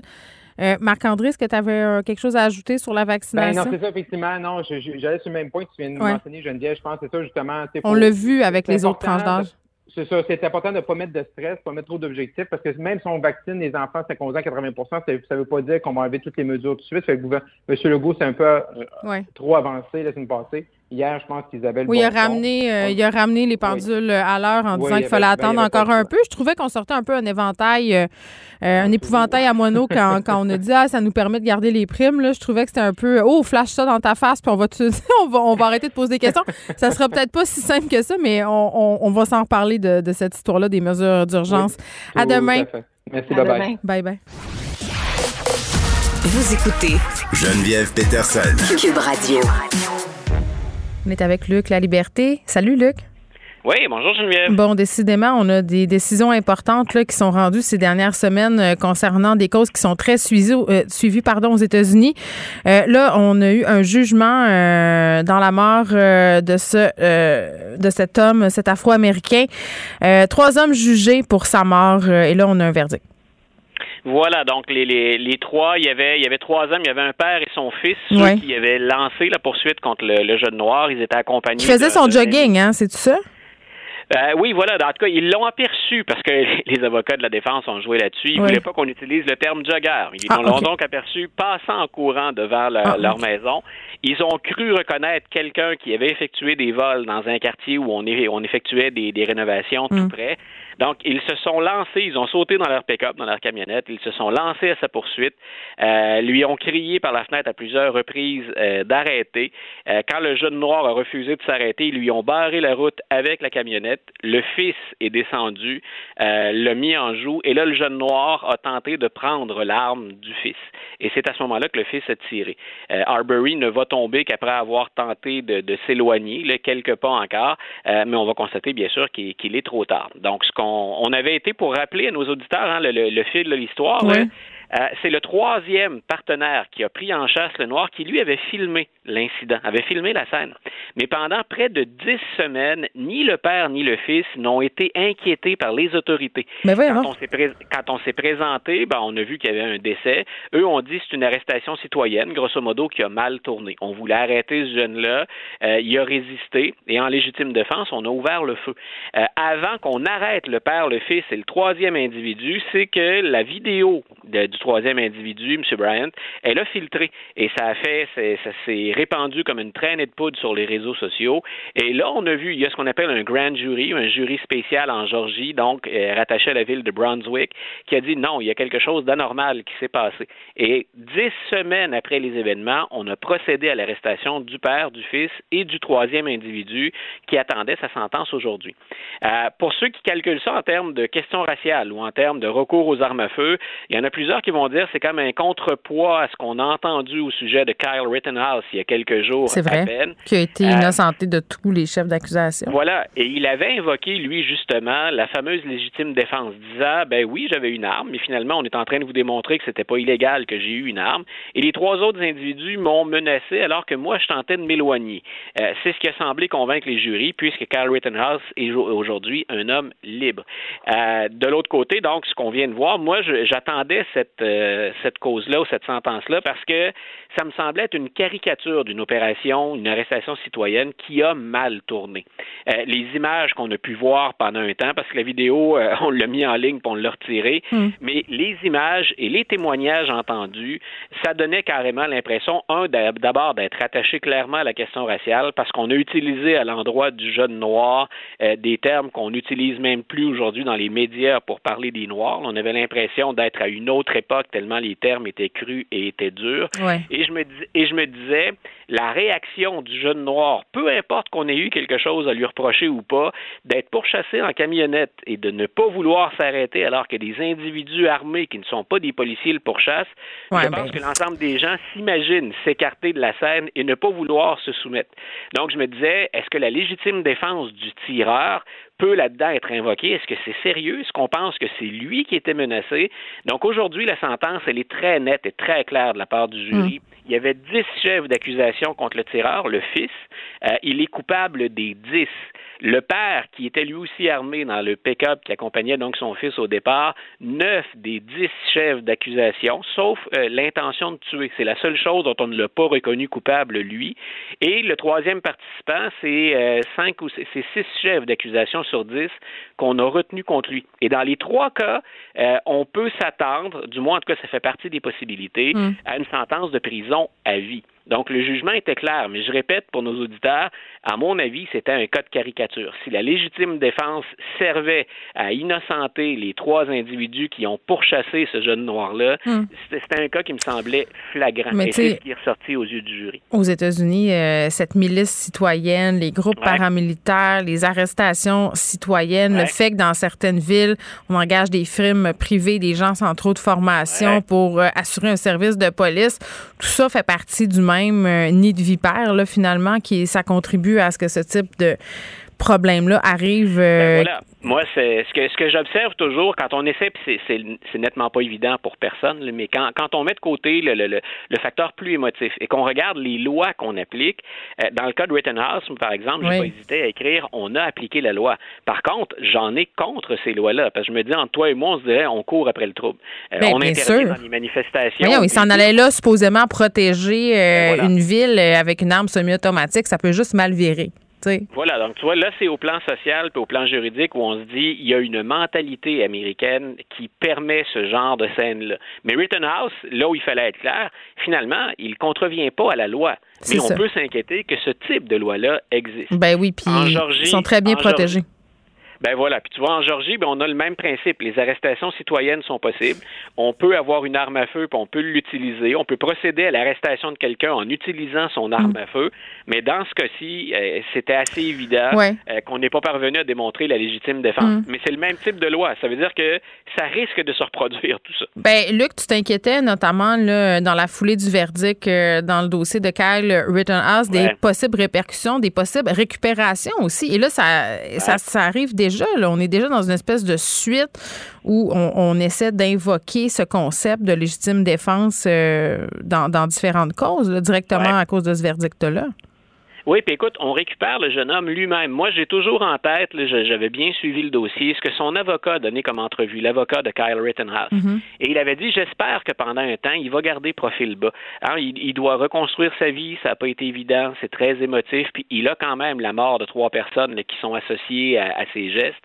Et il semble que Kyle Rittenhouse n'ait pas retenu l'avis de son avocat ou n'ait pas jugé pertinent.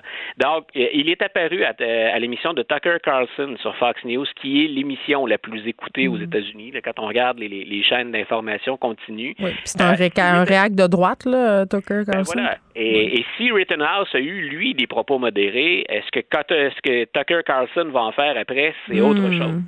Euh, et en plus, ben, euh, j'imagine qu'il y a de l'argent en jeu puis que ça doit être tentant à 18 ans sans lui prêter nécessairement d'intention, mais de se dire euh, je vais vivre de quoi ou est-ce que je peux faire une carrière autour de ça?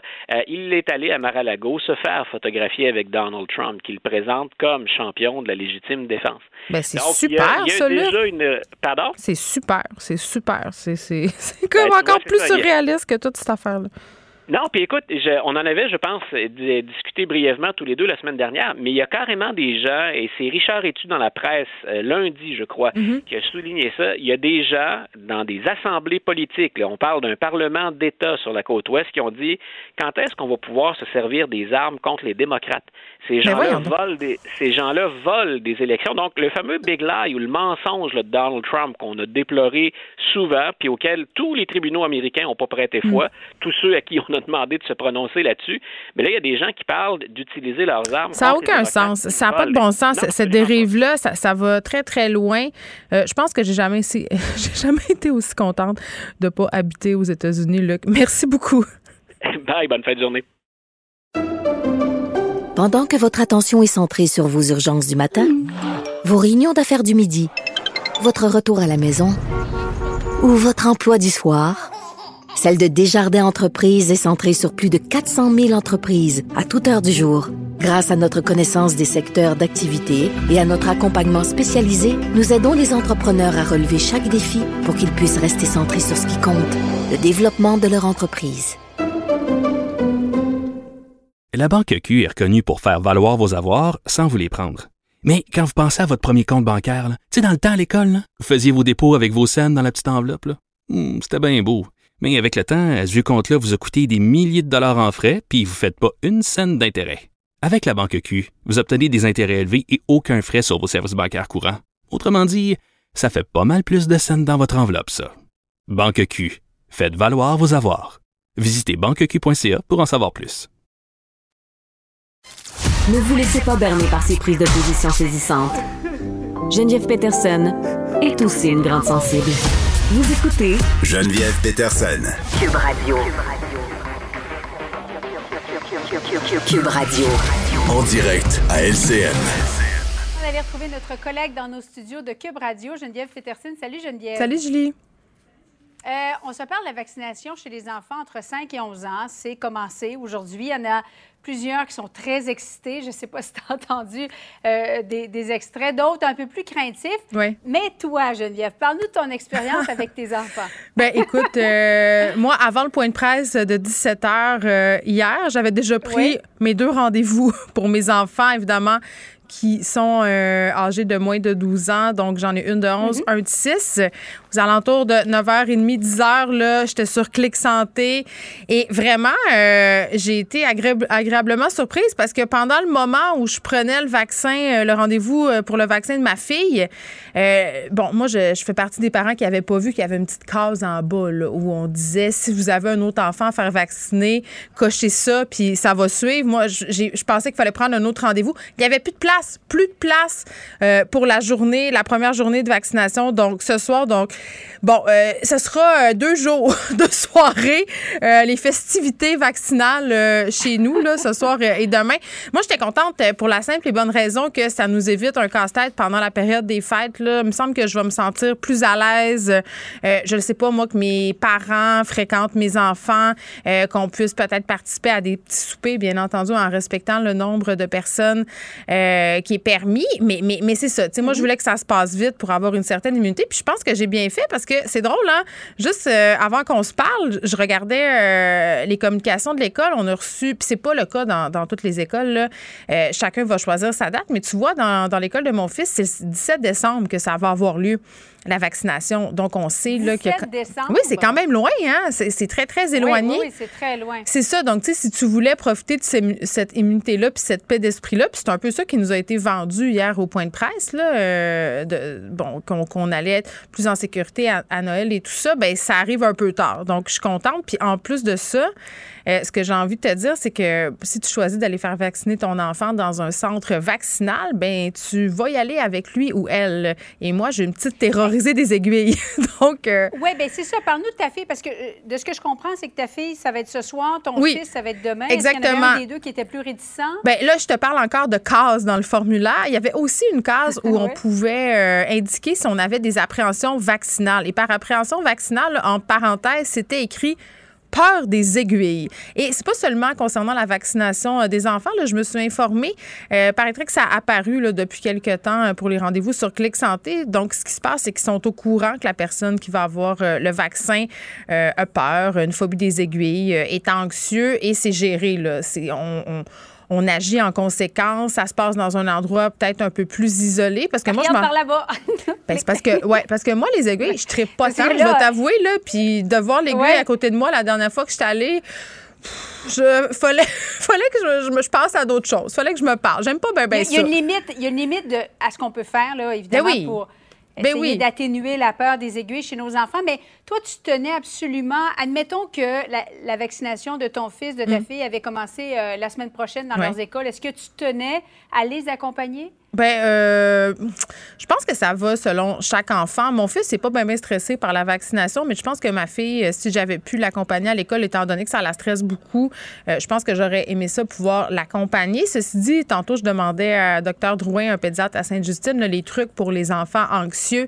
Puis il m'en a donné des bons, là, si on les accompagne, euh, d'apporter du divertissement, là, quelque chose qui rassure aussi, un toutou. Bon, t'apportes pas trois films de Disney, là, mais si, mettons, je sais pas, moi, c'est le fait de jouer un petit jeu électronique ou peut-être euh, d'avoir un objet rassurant, ça peut quand même euh, être d'une grande aide. Pour les écoles aussi, j'ai envie de te dire, des fois, nos enfants, ils sont moins courageux quand on est là. Hein? Tu sais, euh, on dirait qu'ils ont plus tendance à vouloir se faire chuter et tout ça. moi, je, quand je me faisais vacciner, quand ma mère n'était pas là, j'y allais, il n'y avait pas de problème. Mais si on allait, par exemple, au CLSC, là, on dirait, j'étais comme plus stressée. Donc, ça dépend vraiment des enfants. Il y a l'effet d'entraînement aussi qui, ben, bien sûr. Alors, à suivre. Oui. Ben, à demain, ce soir. Bonne Partez de vaccin. avec ta grande fille. bye bye. Pendant que votre attention est centrée sur cette voix qui vous parle ici, ou encore là, tout près ici, très loin là-bas, ou même très, très loin, Celle de Desjardins Entreprises est centrée sur plus de 400 000 entreprises partout autour de vous.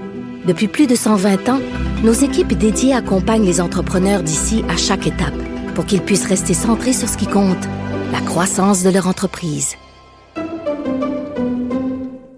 La Banque Q est reconnue pour faire valoir vos avoirs sans vous les prendre. Mais quand vous pensez à votre premier compte bancaire, tu sais, dans le temps à l'école, vous faisiez vos dépôts avec vos scènes dans la petite enveloppe. Hmm, c'était bien beau. Mais avec le temps, ce vieux compte-là vous a coûté des milliers de dollars en frais, puis vous ne faites pas une scène d'intérêt. Avec la banque Q, vous obtenez des intérêts élevés et aucun frais sur vos services bancaires courants. Autrement dit, ça fait pas mal plus de scènes dans votre enveloppe, ça. Banque Q, faites valoir vos avoirs. Visitez banqueq.ca pour en savoir plus. Geneviève Peterson. Rebelle dans l'âme, elle dénonce l'injustice et revendique le changement. C'est la roue en jazz avec Gabriel Caron. Salut Gab. Salut. Bon, après euh, les dildos chez Dynamite. on continue dans les sagas du commerce au détail. Euh, un jouet au langage non approprié pour les enfants qui est retiré des tablettes du géant Walmart. Écoute, Geneviève, j'avais tellement hâte de t'en parler là, parce que euh, moi, c'est le genre d'histoire qui me fait énormément plaisir Pourquoi? à lire. parce que c'est tellement drôle, puis c'est tellement niaiseux, puis je me rends... Je comprends pas que quelqu'un, dans tout le processus de la création d'un jouet et de la mise en marché, s'est jamais rendu compte que ce jouet-là avait un discours non approprié pour les 0,24 C'est quoi, là, euh, ce discours-là inapproprié? Ben écoute, en, mise en contexte, là, on parle d'un jouet qui est ultra mignon. Pour vrai, même moi, que mes enfants sont plus vieux, j'avais le goût de l'acheter. Là. Tu sais, c'est un petit cactus qui parle, qui chante, qui danse. Ah, comme les fleurs dansantes que, quand, on, quand on était petite. J'aimais, j'aimais Oui. ça. Exact. Ben, C'est la ça me penser un peu, euh, un peu à Baby Groot, là. Tu sais, dans les Gardiens de la Galaxie, euh, Groot, quand il est bébé, ça a été la folie. Ça fait un peu penser Ouais. à ça, mais un cactus. Donc, euh, c'est absolument mignon. Ça parle français, anglais, polonais. C'est vraiment adorable. Le petit problème, c'est que quand on l'allume, le cactus se met à sacrer et à chanter une chanson à propos de faire 5 grammes de cocaïne. Ben voyons donc! Ça parle de drogue. Mais c'est sûr que les gens, il y a, quelqu'un qui a trollé dans la compagnie de jouets, là, ça se peut pas. Écoute, j'ai aucune idée comment ça s'est ramassé là, mais ce qu'il faut savoir, c'est que c'est seulement dans la version polonaise du jouet. Mais ça, je te Donc dis, quelqu'un a trollé. Fais juste jouer en anglais, tu sais, tu t'en rendras jamais compte. Et la chanson, c'est celle d'un rappeur polonais qui s'appelle euh, Sipis. Je sais pas si t'es euh, non, on ne connaît pas ben euh, ben. On dirait le nom d'une maladie. Je- non. Moi aussi, je trouve, ou d'un arbre exotique. C'est vrai, c'est vrai. En l'occurrence, un cactus. Mais euh, lui, il était pas au courant que sa chanson était utilisée par la compagnie et il entre, euh, entreprend même des démarches judiciaires pour les poursuivre parce qu'il est comme c'est des droits d'auteur. Vous m'avez pas consulté et même si c'est pas approprié, je veux mon argent. Donc, euh, il y a comme plusieurs volets à cette saga de jouets inappropriés. Mon Dieu.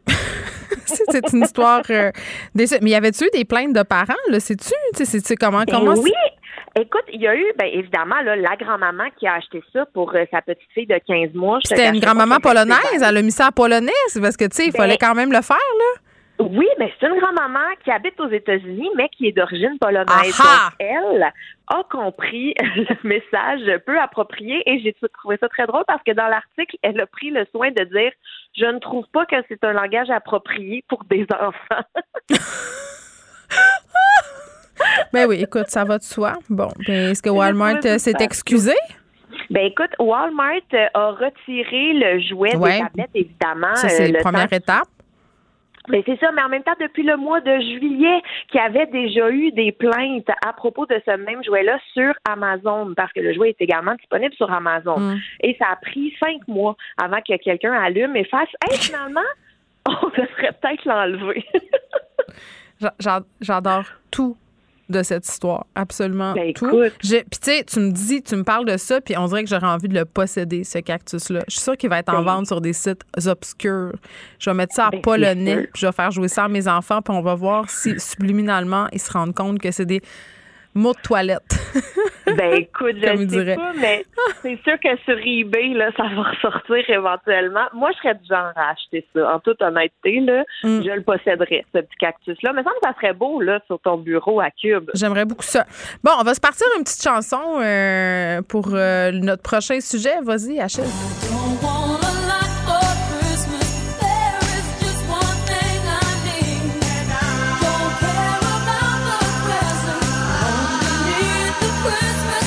Je me tente comme pas. Les gars en régie roulent tellement des yeux. Écoute, je pense que je l'ai écouté déjà 58 fois euh, depuis le début de l'année. Euh, c'est la chanson de Noël et, et j'ai l'impression que si elle n'avait pas été euh, au cœur du film Love Actually, elle aurait peut-être été moins populaire, mais c'est quand même ça qui a l'air de mettre euh, du beurre sur la table de Mariah Carey. Parce que c'est sa chanson de Noël éponyme. Et tu sais, c'est drôle, j'écoutais euh, récemment euh, la nouvelle chanson de Noël originale de Michael Bublé. Tout le monde essaie de répéter la recette, hein, se disent hey, si ma chanson pogne, là, je vais pouvoir m'acheter un manoir parce que ça va rouler mm. jusqu'à la fin des temps. Euh, cette chanson-là, quand même, Gab, on l'aime ou on l'aime pas. Il y a comme pas de juste milieu. Les gars en régie ne l'aiment visiblement pas, mais nous, mais nous on l'aime. C'est nous qui avons le micro, donc c'est parfait. Ben tellement, je veux dire, je comprends même pas comment tu peux ne pas aimer cette chanson-là. Moi, le temps que Mais c'est juste parce que c'est populaire, puis eux autres, c'est des petits hipsters. Fait que quand les choses sont populaires, c'est poche. Ben voyons, donc comment tu peux être choqué contre Noël? Ça n'a aucun sens. C'est ben, inacceptable. Moi, j'aime pas tellement Noël, mais j'aime tout ce qui entoure Noël. Tu comprends-tu la nuance? Ben, je suis pas sûre. Genre, t'aimes les souper en famille puis manger, finalement? Non, j'ai non, non, moi, j'ai le moment euh, de Noël, mais tout ce qui est avant l'avant, là, puis tu sais, l'avant avec ah. un grand A, là, on prépare les festivités, on installe les petites décorations, il commence à neiger, on se fait de la, tu sais, on, fait de l'anticipation, on se fait de la petite musique de Noël. Ça, j'adore, j'adore ça. Mais, mais quand on arrive euh, au 24, 25, 26, là, les obligations et tout ça, je suis moins là. Hum, je comprends. Moi, je suis une fan de Noël devant l'éternel. C'est, c'est moi là, qui va au village du Père Noël au mois de juillet. C'est moi. OK. Là, les gars me disent, euh, ils l'ont pas pris, mon affaire de hipster, Gab. Ils disent qu'ils ont leur tourne de, Noël à, eux autres puis ils veulent la faire jouer. OK. OK. Oh oui! Oh, OK. Oui, j'accepte.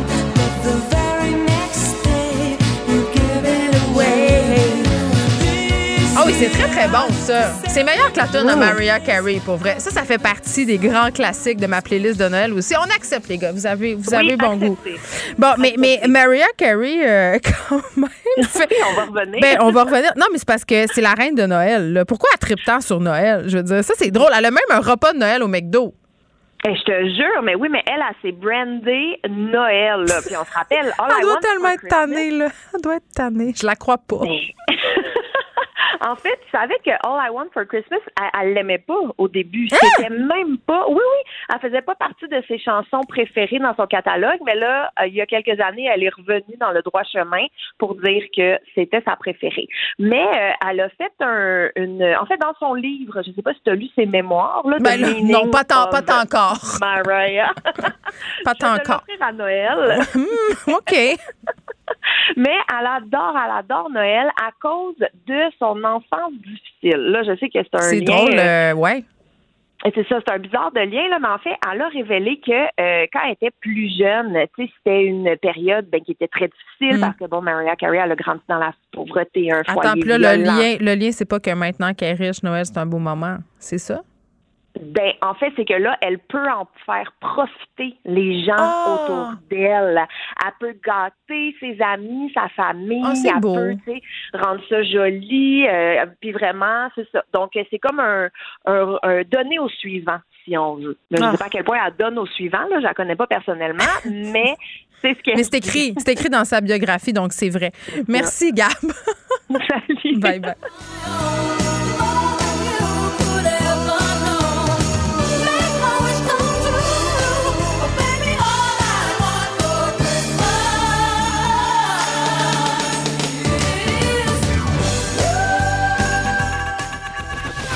Geneviève Peterson.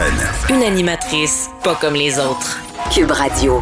Bon, euh, pas dans l'esprit de Noël du tout. Là, on va parler avec la nouvelle mairesse de Longueuil, Catherine Fournier, qui a déposé un avis de motion hier à son tout premier conseil de ville pour baisser son salaire de 65 000 là, On sait que ça avait fait grandement jaser à l'époque où on avait au bureau d'enquête euh, euh, fait sortir le salaire des maires et mairesses des villes du Québec et qu'on avait bon appris que c'était à Longueuil que ce salaire-là était le plus élevé. Elle est là, Catherine Fournier. Bonjour. Bonjour. Bon, là, premièrement, là, depuis que vous êtes devenue mairesse, est-ce qu'il faut que je vous vous vois ou sans joke? Non, j'aime bien. On dirait que je me sens pas bien. Si tu es d'accord, on, oui. on peut continuer de t'appeler par notre prénom puis te tutoyer. Oui. Comme ça. Puis, là, je me retiens vraiment deux mains pour euh, te demander, euh, Catherine, si tu l'aimes, toi, la chanson de Mariah Carey, All I Want from Christmas is You. Ben écoute, là, je sais qu'il y a toutes sortes de débats autour de cette chanson-là, mais comme chanson de Noël, comme verre d'oreille, je peux pas m'empêcher de dire bon, que je l'aime. C'est parfait. On peut continuer l'entrevue de bord. OK, trêve de plaisanterie. Premier conseil municipal euh, hier de la nouvelle administration. Euh, et comment comment est-ce que tu as trouvé ça? Est-ce que c'est très, très différent euh, de l'Assemblée nationale, l'ambiance? Euh, oui, particulièrement à l'heure actuelle. Écoute, oui. Euh, j'ai pas le temps de suivre les débats de près à l'Assemblée nationale, mm-hmm. mais euh, si je consulte mon fil Twitter, je constate que ça ne vole pas haut par, par les temps qui courent et qu'il y a énormément de tiraillements partisans. Puis en fait, si on était il y a quelques mm. mois, je te dirais sans doute que le Conseil de ville de Longueuil et l'Assemblée nationale se ressembleraient. Mm-hmm. Mais là, on est dans une nouvelle ère politique à Longueuil. Alors, au contraire, hier, justement, mm. euh, lors de cette première séance, on a constaté un changement de ton majeur. En fait, les gens qui ont assisté, puis les gens qui nous euh, qui nous regardaient également là, sur euh, sur le web ont pu ont pu le, constater directement. C'est vraiment euh, la collaboration maintenant qui est au cœur euh, de notre action. C'est certain que, bon, c'est facilité par le fait que mon équipe et moi avons remporté là, 13 euh, sièges sur les 15 disponibles au, Conseil de ville. il y en a un des deux restants qui est occupé par M. Sylvain Joly, qui est conseiller l'arrondissement à Park, contre qui on n'avait pas présenté de candidat parce que justement, on avait déjà cette main tendue envers ce parti dont indépendant qui s'était présenté dans mhm. cet arrondissement euh, à l'historique bien particulier Donc, euh, Park. Une ambiance. un membre officiel de l'opposition, puis même avec lui, ça va super bien. Euh, j'ai fait une place au sein des nominations. Euh, on a convenu ensemble de travailler en, collaboration, en harmonie. donc, franchement, euh, ça, s'est super bien passé. Mais tout est beau au début. Là. on va qualifier ça de lune de miel. Peut-être que dans six mois, ça aura changé. Euh, mais là, pour le premier, les premiers dossiers, aborder évidemment cette question salariale, 65 000 dollars de baisse. pourquoi avoir décidé de régler ça dès le départ? Je pense que c'était l'éléphant dans la pièce. C'est un sujet qui devenait tellement récurrent depuis quelques années. Puis avec raison. Euh, c'est certain que c'est une question de, gros bon sens de penser qu'il doit y avoir une certaine proportionnalité euh, dans dans les salaires. La mairesse de Longueuil ne peut pas avoir un salaire supérieur à celui euh, du premier ministre du Québec. Puis moi, la question de la confiance des citoyens envers leurs institutions démocratiques, c'est vraiment central à mon engagement politique. Donc, je pense que de poser ce geste-là dès le moment où j'ai eu l'occasion de, de le faire, je pense que ça ça envoie un symbole euh, important. Puis euh, donc ça démontre ma, ma volonté d'agir en, ce sens-là aussi. Ceci dit, moi j'ai toujours fait bien attention dans cette question-là de ne pas tomber dans un populisme qui dévalorise. Oui, parce que c'est quand même euh, le salaire final, là, c'est quoi? C'est 185 000. Bon, ça fait pas pitié, là, hein, on s'entend? Mais non, mais non, bien sûr, bien sûr, mais dans le sens où des fois qu'on parle du salaire des élus, on pense à dire ah ben oui, ça devrait on devrait baisser ça, puis c'est un peu comme si le travail qui était accompli n'était pas euh, considérable. Puis je pense que ça. faut juste faire attention au terme euh, au terme du débat. Ceci dit, effectivement, on est loin de, de faire pitié, mais je pense quand même qu'on serait dû au Québec là, pour une réflexion plus générale sur le salaire des élus. J'ai eu l'occasion de répéter à quelques reprises, mais si on compare, là, par exemple, un député, un simple député euh, fédéral, c'est-à-dire quelqu'un qui n'a pas de responsabilité particulière à la Chambre des mm-hmm. communes, son salaire avoisine celui du premier ministre du Québec. Donc ça aussi, on peut se poser la question à savoir est-ce que c'est normal. Mais maintenant, est-ce que c'est les députés euh, de la Chambre des communes qui sont trop payés ou est-ce que c'est le premier ministre du Québec euh, qui a un salaire euh, trop trop bas? Il faut se poser la question est-ce que 200 000 pour un premier ministre du Québec, est-ce que c'est un salaire qui est suffisant? Personnellement, j'ai pas peur de dire que je pense pas. Non, moi non plus, je, pense, pas. Ça devrait, ça devrait être plus élevé. Même chose pour les députés de l'Assemblée nationale qui ont, soit du temps passant, euh, encore plus de responsabilités que les députés de la Chambre des communes et qui pourtant gagnent la moitié du salaire. Bon, euh, puis c'est une question euh, de curiosité, mais 65 000 euh, comment, comment vous avez décidé, ça serait quoi le salaire adéquat? C'est pourquoi 65 000? Comment vous avez fait votre calcul? 65 000 de baisse parce que bon, j'ai regardé euh, l'ensemble des, des, salaires, par exemple, euh, bon, le salaire du premier ministre, les mmh. salaires des autres maires à travers euh, le Québec. Donc, pour que, par exemple, la mairesse de Montréal soit au-dessus de mon salaire, et que le maire de Laval soit au-dessus de mon salaire. Donc, c'est vraiment une comparaison par rapport à ce qui se fait à, ce qui se fait ailleurs. Donc, c'est comme ça qu'on a déterminé le montant. Puis, je tiens quand même à préciser aussi que la diminution vient de la partie qui est payée par les contribuables de Longueuil. Donc, c'est-à-dire que je vais garder mes rémunérations qui sont associées à différents comités sur lesquels je vais siéger. Par exemple, à titre de mairesse de Longueuil, je suis la vice-présidente de la communauté métropolitaine de Montréal. Ça, ça vient avec une rémunération. Ça, je vais le garder, mais vraiment, ce qui va diminuer, c'est la partie que payent les gens de Longueuil. Donc, le 65 000 pourra être distribué ailleurs euh, dans le budget de la ville. Bon, le nouveau maire de Québec a aussi euh, décidé euh, d'emboîter le pas par rapport à, une baisse de salaire. Puis c'est tentant de penser que c'est peut-être une affaire générationnelle d'être ouvert comme ça sur des, faire moins d'argent? Peut-être, mais encore une fois, comme je dis, je pense qu'il faut faire attention dans, dans les termes du débat. Je pense que c'est Nicolas Duvernois hier qui écrivait une chronique quand même intéressante dans dans les affaires. C'est certain que, bon, moi, je m'en cache pas, j'ai 29 ans. Pour moi, c'est un, un excellent salaire. Puis même pour des personnes qui ont 45, 50 ans, 185 000 c'est pas mal plus que le salaire moyen au Québec. Clairement, clairement. Je dis simplement que parfois dans le privé, dans, à des hautes fonctions ah, exécutives, euh, ça va être ça va être compétitif. Donc ça peut quand même un argument de dire bon si on veut que les que les gens se, présentent en politique, puis que pour certains, ça ne soit pas un coup de renonciation trop grand qui va les, décourager de se présenter. C'est juste ça. Puis je pense que c'est juste faut faire attention à comment on, parce que souvent, il y, a, un cynisme de la population envers raison, envers les, élus. Mais moi, je me mm-hmm. dis, c'est aussi à nous, les élus, de prouver à la population qu'on euh, mérite euh, une certaine rémunération, mm. puis qu'on est capable de livrer la marchandise, surtout parce que oui, c'est un travail qui est 7 jours sur 7, on s'implique beaucoup, mais il faut montrer que justement, on est capable de livrer euh, des résultats. puis qu'on est proche de la population, qu'on mm. les représente bien. Donc, je pense qu'en travaillant aussi sur cette confiance-là, ben, peut-être qu'il va y avoir moins de à l'égard de la rémunération des élus. Oui. Puis là, puis là, je ne vais pas tout euh, ramener à l'âge euh, tout le temps, mais quand même, force est de constater là, euh, dans la campagne municipale, puis, pas juste à Longueuil, un peu partout, on avait des candidats. les thèmes, c'était vraiment différent là, que ce à quoi on est peut-être plus habitué. Là. On a parlé de l'immobilier, on a parlé de la question des transports en commun, l'environnement.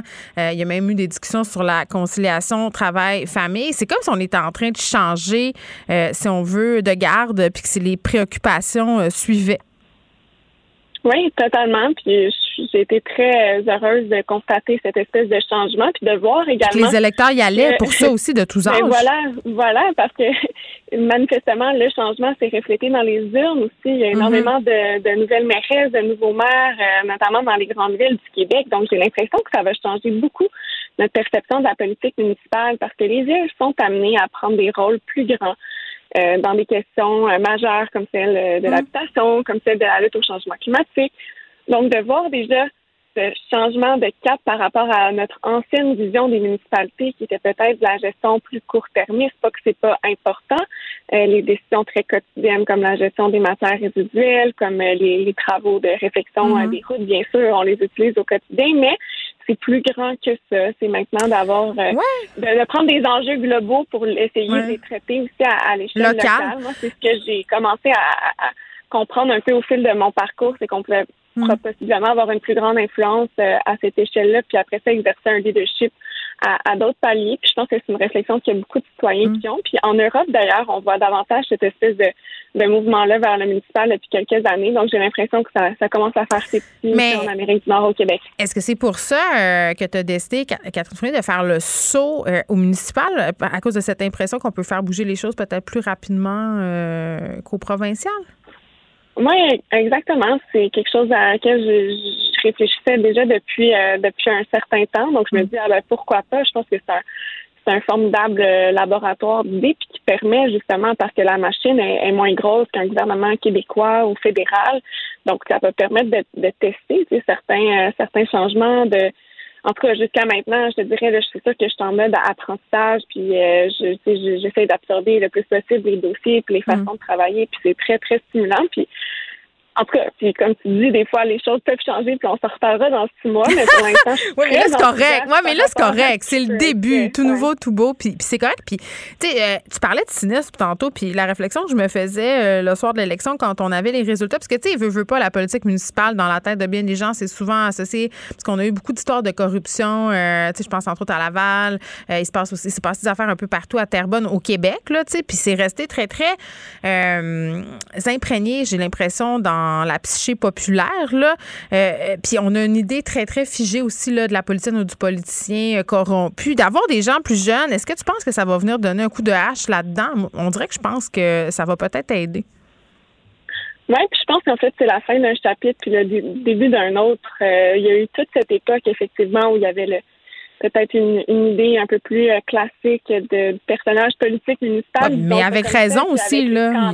Oui. Oui, oui, avec les scandales qu'il y, a eu, où on, on en a pris connaissance là, à la fin des, de la première décennie des années 2000. Euh, Par la suite, il y a comme eu une nouvelle mouvance dans les villes de maires que qui ont opéré euh, un, ménage important. Puis, mais je pense que c'était comme une période de transition. Mm. Puis que là, maintenant, on est comme, on, tourne la page de cette époque-là définitivement pour entamer une ère où les municipalités, comme je disais, sont appelées à prendre un nouveau rôle, qu'on qu'on on arrive dans une ère également où là, il y a de la place pour l'intégrité. Entre-temps, on s'est doté quand même de mécanismes importants, tant euh, au niveau du gouvernement québécois que dans les municipalités, avec des des vérificateurs, des bureaux d'inspection générale qui surveillent les contrats. Donc, euh, évidemment, il va falloir euh, s'assurer que les, que les garde-fous sont bien en place, puis que justement qu'on qu'on soit toujours conscient qu'il faut être euh, il faut être vigilant.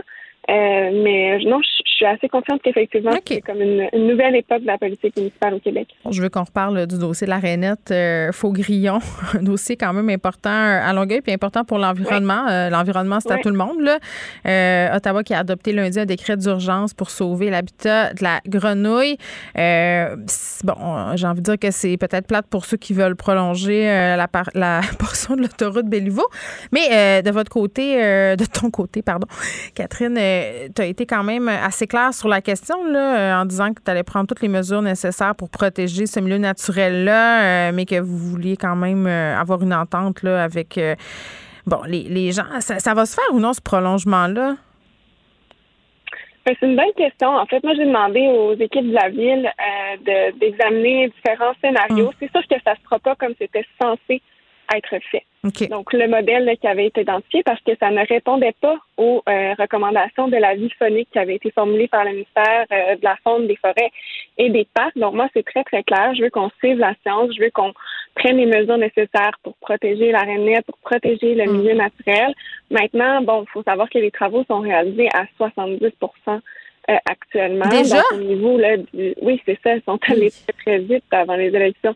Donc, il faut voir au niveau là, du génie euh, ce qui est possible de faire. Est-ce que c'est possible de modifier les travaux pour faire un, un corridor. Mais, mais est-ce que ça veut dire qu'il y a déjà des impacts? De petits viaducs. Oui, oui, il y a déjà des impacts. Ah. Il y a des environnementalistes qui sont allés constater sur les lieux. Là, en fait, il y a une bonne partie du milieu naturel qui est en fait du milieu humide euh, qui est déjà asséché. donc, euh, c'est certain que, que les rainettes, malheureusement, ne pourront pas se reproduire dans ce secteur-là. Donc, il reste un autre secteur où est-ce que le milieu est encore intact. c'est justement là, c'est l'urgence de le préserver. Moi, j'ai donné une indication euh, aux équipes de la ville, étant donné que quoi qu'il arrive, les travaux ne reprendront pas avant l'an prochain, étant donné que l'hiver est à nos est à nos portes. Donc, on va aller sécuriser le milieu naturel. Donc, on va aller boucher, par exemple, les puisards. Puis, on va se doter d'une expertise en hydrologie là, pour s'assurer que ce qu'on fait va vraiment avoir les, les, bonnes, les bons effets euh, sur, euh, sur le milieu. Mais l'intention, c'est de boucher les puisards, d'empêcher justement les écoulements euh, au printemps lorsqu'il la fonte des neiges. On veut pas qu'il y ait de contamination mm. parce qu'il y a eu des, des, produits évidemment chimiques industriels qui ont été utilisés dans, dans la construction. Puis là, il faut mm. savoir que le chantier, il y a eu une injonction. Donc, il y, a, il, y a, il y a un besoin également de sécuriser le chantier parce que là, il y a des citoyens qui s'y aventurent. Euh, je veux dire, il y a également le boulevard là, que les gens devaient passer à contresens. Bref, il y a quand même beaucoup de travaux d'urgence qui doivent être euh, effectués. Donc ça, c'est la priorité. Puis ensuite, ben, pour ce qui est de qu'est-ce qu'on va faire avec euh, le boulevard, ce sera étudié dans les prochaines semaines. Mais c'est sûr que ce ne sera pas le même modèle. Moi, je veux qu'on qu'on respecte, comme je disais, l'avis du ministère qui demandait beaucoup, beaucoup de modifications et de recommandations. Donc, on va regarder ce qui est possible de faire. C'est sûr que le scénario idéal, c'est si on était capable de justement repenser l'infrastructure pour protéger le milieu naturel, puis en même temps être capable de déboucher parce qu'il y a des enjeux. Il y a une nouvelle école dans ce secteur-là, c'est ça qu'il y a des enjeux de circulation. Donc, au départ, les groupes environnementaux étaient d'accord avec le projet pour autant que ça respectait justement les normes environnementales. Le problème, c'est que ces normes-là ont été euh, ont été tassées ou que les recommandations n'ont pas été euh, suivies là, à tort euh, ou à raison. On ne sait pas trop qui avait l'information, c'est encore nébuleux. Euh, mais dans tous les cas, ben, il faut, faut réparer les pots cassés, puis je compte bien euh, En terminant, euh, je veux qu'on parle de ton ancienne circonscription, Marie-Victorin, qui fait beaucoup jaser hein, depuis euh, que tu as été élue mairesse de Longueuil. ça risque d'être une chaude lutte. Non, mais c'est fou, là. C'est comme si tout le monde attendait ce siège-là. Là, on a Pierre Nantel, qui sera candidat pour le PQ. comment, comment, comment tu réagis de voir ton ancienne circonscription faire l'objet d'une, mettons, d'une convoitise Ben, je comprends les gens. je comprends les gens. C'est la meilleure circonscription québécoise. Ouais, ben bon. Je vais dire que c'est tout Longueuil qui, est la, la, meilleure. Mais il y en a plusieurs. On a cinq circonscriptions à Longueuil. Euh, ceci étant dit, ben là, on s'entend, euh, c'est ça va être. J'ai besoin d'avoir un bon député là, pour la suite des choses qui prennent la, relève euh, avec avec les, citoyennes et les citoyens que je représentais comme euh, comme députée. Moi, mes attentes sont, sont élevées, mais il semblait que je ferais la transition avec la personne qui sera choisie euh, par la population. Mais c'est intéressant. Euh, j'ai hâte de voir l'ensemble des candidatures. Moi, j'ai eu l'occasion de travailler avec Pierre lorsqu'il était député fédéral. C'est un homme que j'apprécie beaucoup, une belle intégrité, des valeurs également. Très sensible, sûrement, à la cause de la Renette Faugrillon. pour lui avoir parlé à, plusieurs reprises des questions environnementales. OK. par rapport à, à l'identité québécoise aussi. Euh, bref, mais j'ai, hâte de voir. Je pense que ça va être une, une belle course, euh, mhm. certainement serrée dans tous les cas. C'est que euh, d'après moi, c'est, c'est, certain que ça va être très très compétitif. Donc, je vais regarder ça avec un œil mhm intéressée, euh, bien sûr, mais j'interviendrai pas évidemment dans, dans, la partielle et que le meilleur gagne. Oui, ben puis là, tu peux pas. Euh, tu m'as fait penser à un truc euh, sur l'identité québécoise. tu sais, dans la foulée de l'élection, là, les gens se disaient c'est cool d'avoir des jeunes mères, des femmes et tout ça, mais est-ce qu'il y a de la place pour la diversité? Puis dans ton conseil de ville, à toi, quand même, il y en a quand même pas mal. Oui, énormément. En fait, c'est à peu près un conseiller sur trois là, qui est issu de l'immigration. Si on ajoute les gens immigrants de deuxième génération euh, par un de leurs parents, euh, je pense que c'est 7 sur 15. Euh, donc, non, non, on a vraiment changé drastiquement la phase du conseil de ville. c'est intéressant. je te dirais, hier, c'était tellement touchant parce que justement, ce, message-là des, femmes, des jeunes femmes qui avaient jamais pensé même un jour pouvoir voter ou même se présenter à une élection parce que dans leur pays natal, c'est pas possible je te dis, il y a eu des, larmes hier qui ont coulé au conseil de ville. Donc, c'était vraiment spécial comme, hmm. comme moment. Puis ça, je pense que c'est une des choses dont je suis le plus claire. Bon, là, c'est vrai, c'était ma dernière question. Catherine Fournier, merci, qui est la nouvelle mairesse de la ville de Longueuil. Pendant que votre attention est centrée sur cette voix qui vous parle ici, ou encore là, tout près ici, très loin là-bas, Celle de Desjardins Entreprises est centrée sur plus de 400 000 entreprises partout autour de vous. Depuis plus de 120 ans, nos équipes dédiées accompagnent les entrepreneurs d'ici à chaque étape pour qu'ils puissent rester centrés sur ce qui compte, la croissance de leur entreprise. La Banque Q est reconnue pour faire valoir vos avoirs sans vous les prendre. Mais quand vous pensez à votre premier compte bancaire, tu dans le temps à l'école, vous faisiez vos dépôts avec vos scènes dans la petite enveloppe. Hmm, c'était bien beau. Mais avec le temps, ce vieux compte-là vous a coûté des milliers de dollars en frais, puis vous ne faites pas une scène d'intérêt. Avec la banque Q, vous obtenez des intérêts élevés et aucun frais sur vos services bancaires courants. Autrement dit, ça fait pas mal plus de scènes dans votre enveloppe, ça. Banque Q, faites valoir vos avoirs. Visitez banqueq.ca pour en savoir plus. Joignez-vous à la discussion. Appelez ou textez le 187 Cube Radio 1877 827 2346. Hello. Léa Strisky. Mais je veux que tu le saches que ça a un effet. Mathieu Cyr. Ouais, mais ça, c'est vos traditions, ça. La rencontre. Il y a de l'éducation à faire. Faut avouer que je suis pour la démarche. La rencontre Strisky-Cyr. Salut Léa. Salut! Bon, on va revenir euh, sur la vaccination des enfants. Euh, moi, j'écoutais le point de presse euh, hier. Je disais que j'avais raté les cinq premières minutes. je suis allée revoir parce qu'au début, évidemment, il y a eu toute cette discussion à propos des parents qui ont des hésitations sur la vaccination. Est-ce que le gouvernement Legault avait le bon ton? Moi, je les ai trouvés comment dirais-je, un peu sur le break. Là. On sentait qu'il voulait pas froisser le monde, puis ça a donné comme effet, en tout cas, j'ai l'impression que c'était pas très rassurant. Ça, faisait plus de mal que de bien. Je sais pas, j'ai trouvé ça, euh, j'étais mitigée. Ben, j'ai suivi aussi le, point de presse, mais j'avoue que pour un point de presse qui concernait les parents, 5 heures, c'était peut-être la pire heure à laquelle ils pouvaient le mettre. C'est vrai, c'est l'arsenic Moi, j'appelle ça de même. c'est là où tu es dans le souper, les enfants reviennent, il y a des devoirs, une sorte d'histoire. Exact. C'est impossible d'entendre des fins de phrases, que ce soit celle vrai, de mon mari tellement raison. premier ministre. C'est impossible. D'ailleurs, c'est pour ça que j'ai raté les cinq premières minutes, parce que c'était Ben, Arsenic Hour. Gérais le chien, tu sais. Exactement. Je l'aurais mis à 13 heures, j'aurais compris tout ce que le premier ministre disait. C'est vrai. mais, euh, mais oui, au niveau du ton, pour ce que j'en ai attrapé de phrases, euh, c'est sûr que, tu sais, je le comprends, le message, là. et le, message était vraiment très centralisé sur on veut mettre de la pression sur personne. Euh, puis je comprends ce qu'ils essayent de faire, c'est-à-dire qu'ils essayent de convaincre le plus de monde possible, mais je trouvais que la prémisse de base était un peu décevante parce que ça, ça veut dire qu'ils partent du principe que la plupart des parents ne voudront pas faire vacciner leurs enfants. Euh, et ça, je trouve ça un peu dommage parce que... Mais alors que le chiffre de l'INSPQ, c'est 61% des parents euh, qui veulent aller faire vacciner leurs enfants, donc plus que la moitié, mais il reste quand même un gros pourcentage de personnes hésitantes. Ben, il reste un pourcentage de personnes hésitantes, puis on s'y attendait parce que c'était comme ça pour la vaccination des adultes aussi. Oui, Mm. mais ça veut pas dire qu'ils iront que- pas, c'est ça, là. Non, c'est ça. Et puis, je trouve que ça- leur message avait un peu était un peu à double tranchant parce que euh, ils, ils marchaient tellement sur des œufs. J'ai l'impression qu'ils avaient tellement peur de froisser le monde qu'on finissait par se méfier, par dire comme ben coudon, mais voulez-vous qu'on se fasse vacciner? Oui, c'était pas, pas assez ferme. Ben oui, puis je, je, je sais pas, j'y serais allée un peu plus euh, de manière à euh, pas rassurer le monde parce qu'il n'y a pas vraiment lieu d'être rassuré quelque part parce que jusqu'à maintenant, euh, les études et puis la, la vaccination qui a été faite aux États-Unis sur des millions d'enfants euh, se passe vraiment très très bien. Fait que je comprenais pas pourquoi leur prémisse c'était vraiment d'essayer de rassurer les gens parce que moi j'avais l'impression qu'il y avait justement une majorité de gens qui n'étaient pas inquiets. Et je trouve que le, le, le message euh, avait quelque chose de peu rassurant et partait du principe qu'on n'était pas inf- informé ou éduqué sur la vaccination des enfants. Puis je pense qu'il y a une bonne majorité de parents qui le sont. tu sais. Puis je suis un peu tannée que le message soit souvent orienté euh, vers le monde qui est vers les antivax, comme pour essayer de, de les, de les amadouer, mais en même temps, euh, ça a quand même euh, montré peu de résultats d'être ferme euh, et ça nous fait plus Ben, se braquer encore.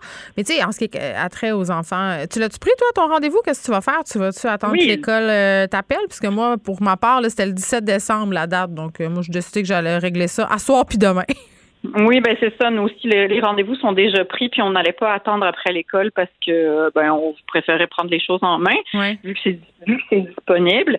Euh, c'est sûr que euh, après, euh, nonobstant ce qu'en pense le premier ministre, il reste que la conversation avec nos enfants euh, doivent être doivent être faite. Puis c'est sûr que c'est pas tant le message scientifique qui passe pas qu'il y a beaucoup d'enfants qui ont peur des vaccins, mine de rien. Ah, moi aussi, moi, c'est terrible. là. Moi, je voyais tantôt le petit chien. Là, au stade, là, il y a de la zoothérapie, tout ça. Moi, j'espère qu'il m'a tombé sur le chien à soir avec ma fille, là. Parce qu'elle est terrorisée. Ouais. J'ai pas encore dit qu'elle s'en allait se faire vacciner à 19h. J'ai pas dit. Non. Non, mais nous non plus, on est un petit peu dans le déni de- à ce niveau-là. Mais tu vois, ma fille avait peur, son prof en a parlé. Son prof de deuxième année en a parlé. Bon, mais on, espère que les faisait. profs, on espère que les profs vont un peu faire un début de job puis qu'on va voir juste Oui. à conclure. Mais, mais elle avait peur. Elle est venue me voir avant de se coucher, puis elle avait peur, elle anticipait déjà. Alors, Mm. je l'ai gentiment réaiguillée vers son grand frère de 12 ans qui avait aussi peur des, euh, de se faire vacciner Ouais. et qui l'a vécu et qui l'a très bien vécu et ça me faisait pas mal. Alors, je, voilà, servez-vous de vos autres enfants. Ah. Oui, euh, moi, mon adage, Léa, quant à l'éducation des enfants, c'est que la manipulation, c'est OK tant que c'est pour leur bien. Euh, on va revenir sur cette triste histoire, euh, ce féminicide qui s'est déroulé à Montréal il y a déjà euh, presque trois semaines dans le Myland. On apprend que la jeune femme qui a été tuée euh, était une travailleuse du sexe qui, malheureusement, n'avait pas eu vent des comportements violents de son assassin, Daniel Schlafmani, qui s'est enlevé la vue là, dans la foulée des événements. Et je parlais tantôt avec quelqu'un, tu étais là, Léa, qui me disait que, bon, ça circulait déjà dans le milieu. Là, plusieurs filles voulaient plus le voir, cet mais comme cette jeune femme-là venait pas de Montréal, elle n'aurait pas été au courant. C'est une terrible histoire.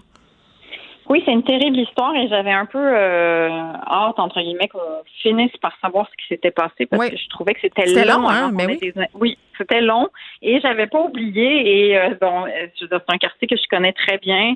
Le Myland et euh, où est-ce que je vais souvent et j'avais hâte qu'on nous donne un peu le, des informations, non pas pour le quartier, mais parce que j'avais envie de savoir est-ce que c'est un féminicide et est-ce que ça va passer sous silence, ça va juste être le 18e qu'on vit cette année, puis qu'on va passer à autre chose, puis... Euh, c'est presque rendu, c'est épouvantable, là, euh, c'est quasiment rendu de la routine. C'est-tu terrible de dire ça? Ça n'a aucun sens, là. Il y en a tellement, je veux dire... On, tu sais, tu dis, t'es même plus surpris. Moi, je suis autant choquée à chaque fois, mais le sentiment de surprise est comme parti. Je, me c'est comme de l'incrédulité, c'est comme du découragement, c'est comme de l'écœurement, c'est de la tristesse aussi, euh, de l'incompréhension, puis de l'impuissance que je ressens.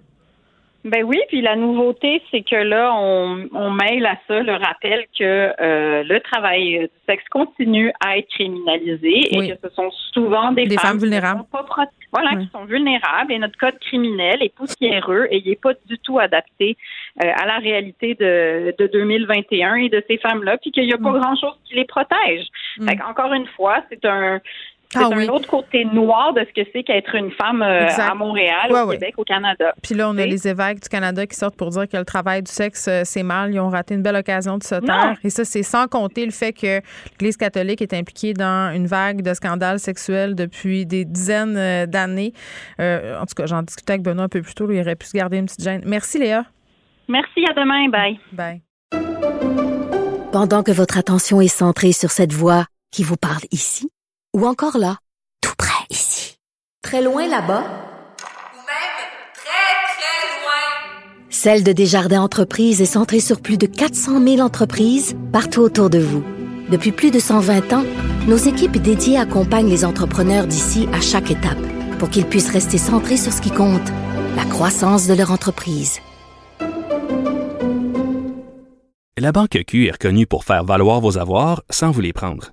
Mais quand vous pensez à votre premier compte bancaire, tu sais, dans le temps à l'école, vous faisiez vos dépôts avec vos scènes dans la petite enveloppe. Hmm, c'était bien beau. Mais avec le temps, ce vieux compte-là vous a coûté des milliers de dollars en frais, puis vous ne faites pas une scène d'intérêt. Avec la banque Q, vous obtenez des intérêts élevés et aucun frais sur vos services bancaires courants. Autrement dit, ça fait pas mal plus de scènes dans votre enveloppe, ça. Banque Q, faites valoir vos avoirs. Visitez banqueq.ca pour en savoir plus. Geneviève Peterson.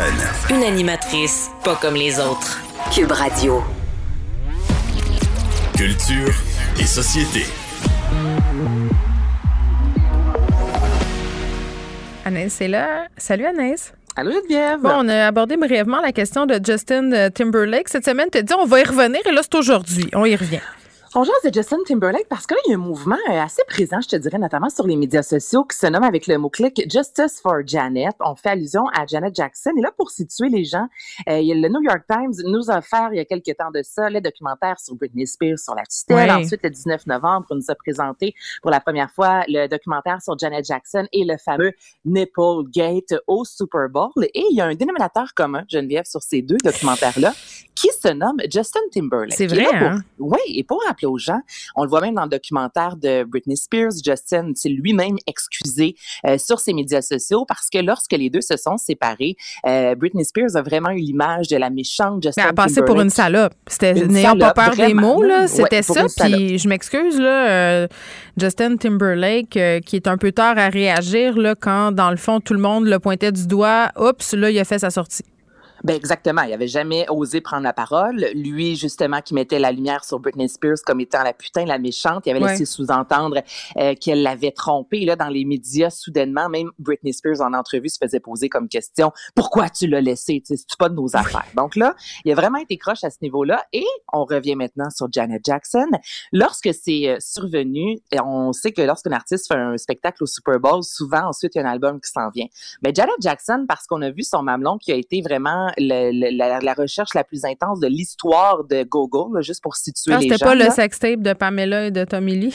Non, c'est ça. Je te dirais que hum, Janet a, devancé. Mais est-ce que c'était voulu? Parce que moi, je l'ai vu, ce spectacle-là, euh, puis ça semblait être vraiment bien chorégraphié. Là. Elle avait un morceau de son costume qui semblait tenir avec du velcro. Là. Mais là, tout le monde s'est posé la question, même que son mamelon était, il y avait une petite étoile dessus, mais elle a toujours dit que non, ce n'était pas voulu. Et Justin euh, Timberlake n'a jamais pris la, la, parole en soi pour défendre. Il l'a jamais soutenu? il l'a jamais soutenu. Janet Jackson s'est vue par la suite. Elle devait présenter, elle, quelques mois par la suite, un prix aux Grammys et on l'a interdit de venir aux Grammys présenter son prix parce qu'on était trop offusqués par ses mamelons. Son album suivant est passé dans le beurre. On a, il y a plusieurs concerts qui ont été Mm. annulés alors que Justin Timberlake, lui, Ah oui, lui, au était au top, là. Lui, il a été lancé littéralement. Je veux dire, à quel point dans sa carrière, tout le monde parlait de lui. Et là, met même de l'avant, tu sais, l'afro-américaine, euh, encore là, qui, excuse-moi l'expression, mais la mauvaise fille. Et là, l'homme blanc qui s'en sort haut la main. Donc là, Ben, les c'est gens. du vraiment- shaming, puis aux États-Unis, ils sont particulièrement psychotroniques là-dessus. Là. Écoute, c'est le pays où tu peux euh, avoir un gun, euh, où on filme Mais de la violence à la TV. Hey, mais là, les totons, là, par exemple, et la la caché ce sein que je ne saurais voir. Exactement. Puis en entrevue à maintes reprises, euh, Janet Jackson s'est dit à quel point sa carrière a vraiment, Ouais. il y a eu un avant, il y a eu un après. Maintenant, moi, tu, sais, je te dis Janet Jackson, là, tu penses à quoi, première chose? Ben, je pense à son sein. Je m'excuse, mais c'est ça. Puis euh, au fait que c'est la sœur de Michael Jackson aussi. Puis ça, c'est aussi un peu poche, là, la loi de Ouais, ça, tu sais, maintenant. tu sais, elle n'est pas chanceuse, pauvre petite. Là, mais là, les gens euh, se portent à sa défense.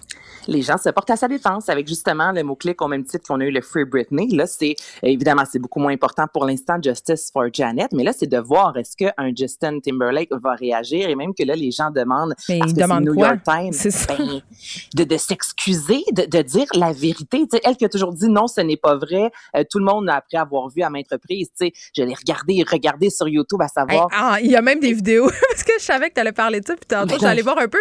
Il y a même des vidéos en slow motion où il y a des Ben gens oui, qui commentent. Écoute, la télévision à ce moment-là n'a plus jamais été diffusée en direct. On a toujours regardé quelques secondes en différé au cas où un événement aussi perturbateur allait arriver. Tu sais, ça a juste, ça a vraiment été important dans l'histoire de la télévision là aux États-Unis. Et Ben, là, on demande. c'est lié au aux- début euh, de YouTube, hein, à cause de cet événement-là. C'est à ce moment-là que la chaîne de YouTube a commencé à voir le jour. Les gens voulaient voir la vidéo puis voulaient la partager. Bon, tout ça là pour un mamelon qu'on ne voit pas. On va se C'est fou quand tu penses à ça. tu sais, YouTube, moi, je savais pas ça. Zéro. Écoute, on a- non, non, mais c'est ça. Tout s'est passé à ce moment-là. Et c'est Janet Jackson, la méchante fille. Donc là, il y a le Mm. New York Time, euh, Time Present, qui est cette série documentaire-là qui met de l'avant justement une Janet Jackson. Et j'ai hâte de voir parce que là, il y a plusieurs, c'est ça, sur les médias sociaux. Mais attends, ce gens- documentaire-là parle de cet événement-là. C'est et- juste là-dessus. Donc, on a commencé Oh avec Britney. God. Une fois que Britney est, par- est, est Il sortie, on règle s'est les comptes des madames. ben oui, on s'est rendu compte que les gens tripaient sur Britney. Là, on s'est dit, on y va maintenant avec Janet. Et là, ce que le public demande, c'est pouvez-vous en faire un, s'il vous plaît, sur Justin Timberlake, voir un peu sa carrière et dépeindre tous ces moments de gloire, alors oh, que oh, des femmes oh, autour oh, oh. s'en sortaient pas. Et, et ça sent la pagaille. Je pense qu'il va mal dormir euh, pour les prochaines années, peut-être, euh, notre beau euh, Justin, qui était l'enfant chéri de l'Amérique. Le vent peut tourner assez Le rapidement. tourne, hein? Mais en même temps, en tout cas, voyons Faut ce qui pas lui la tête. Ben, en tout cas, mais clairement, je vais l'écouter parce que c'est fait pour ça. Hein? Moi, je impossible On que je le regarde pas. toi et moi, là. Anaïs, merci beaucoup. Merci. Merci à toute l'équipe. Merci à vous, les auditeurs. On va se retrouver demain à 13h. Radio.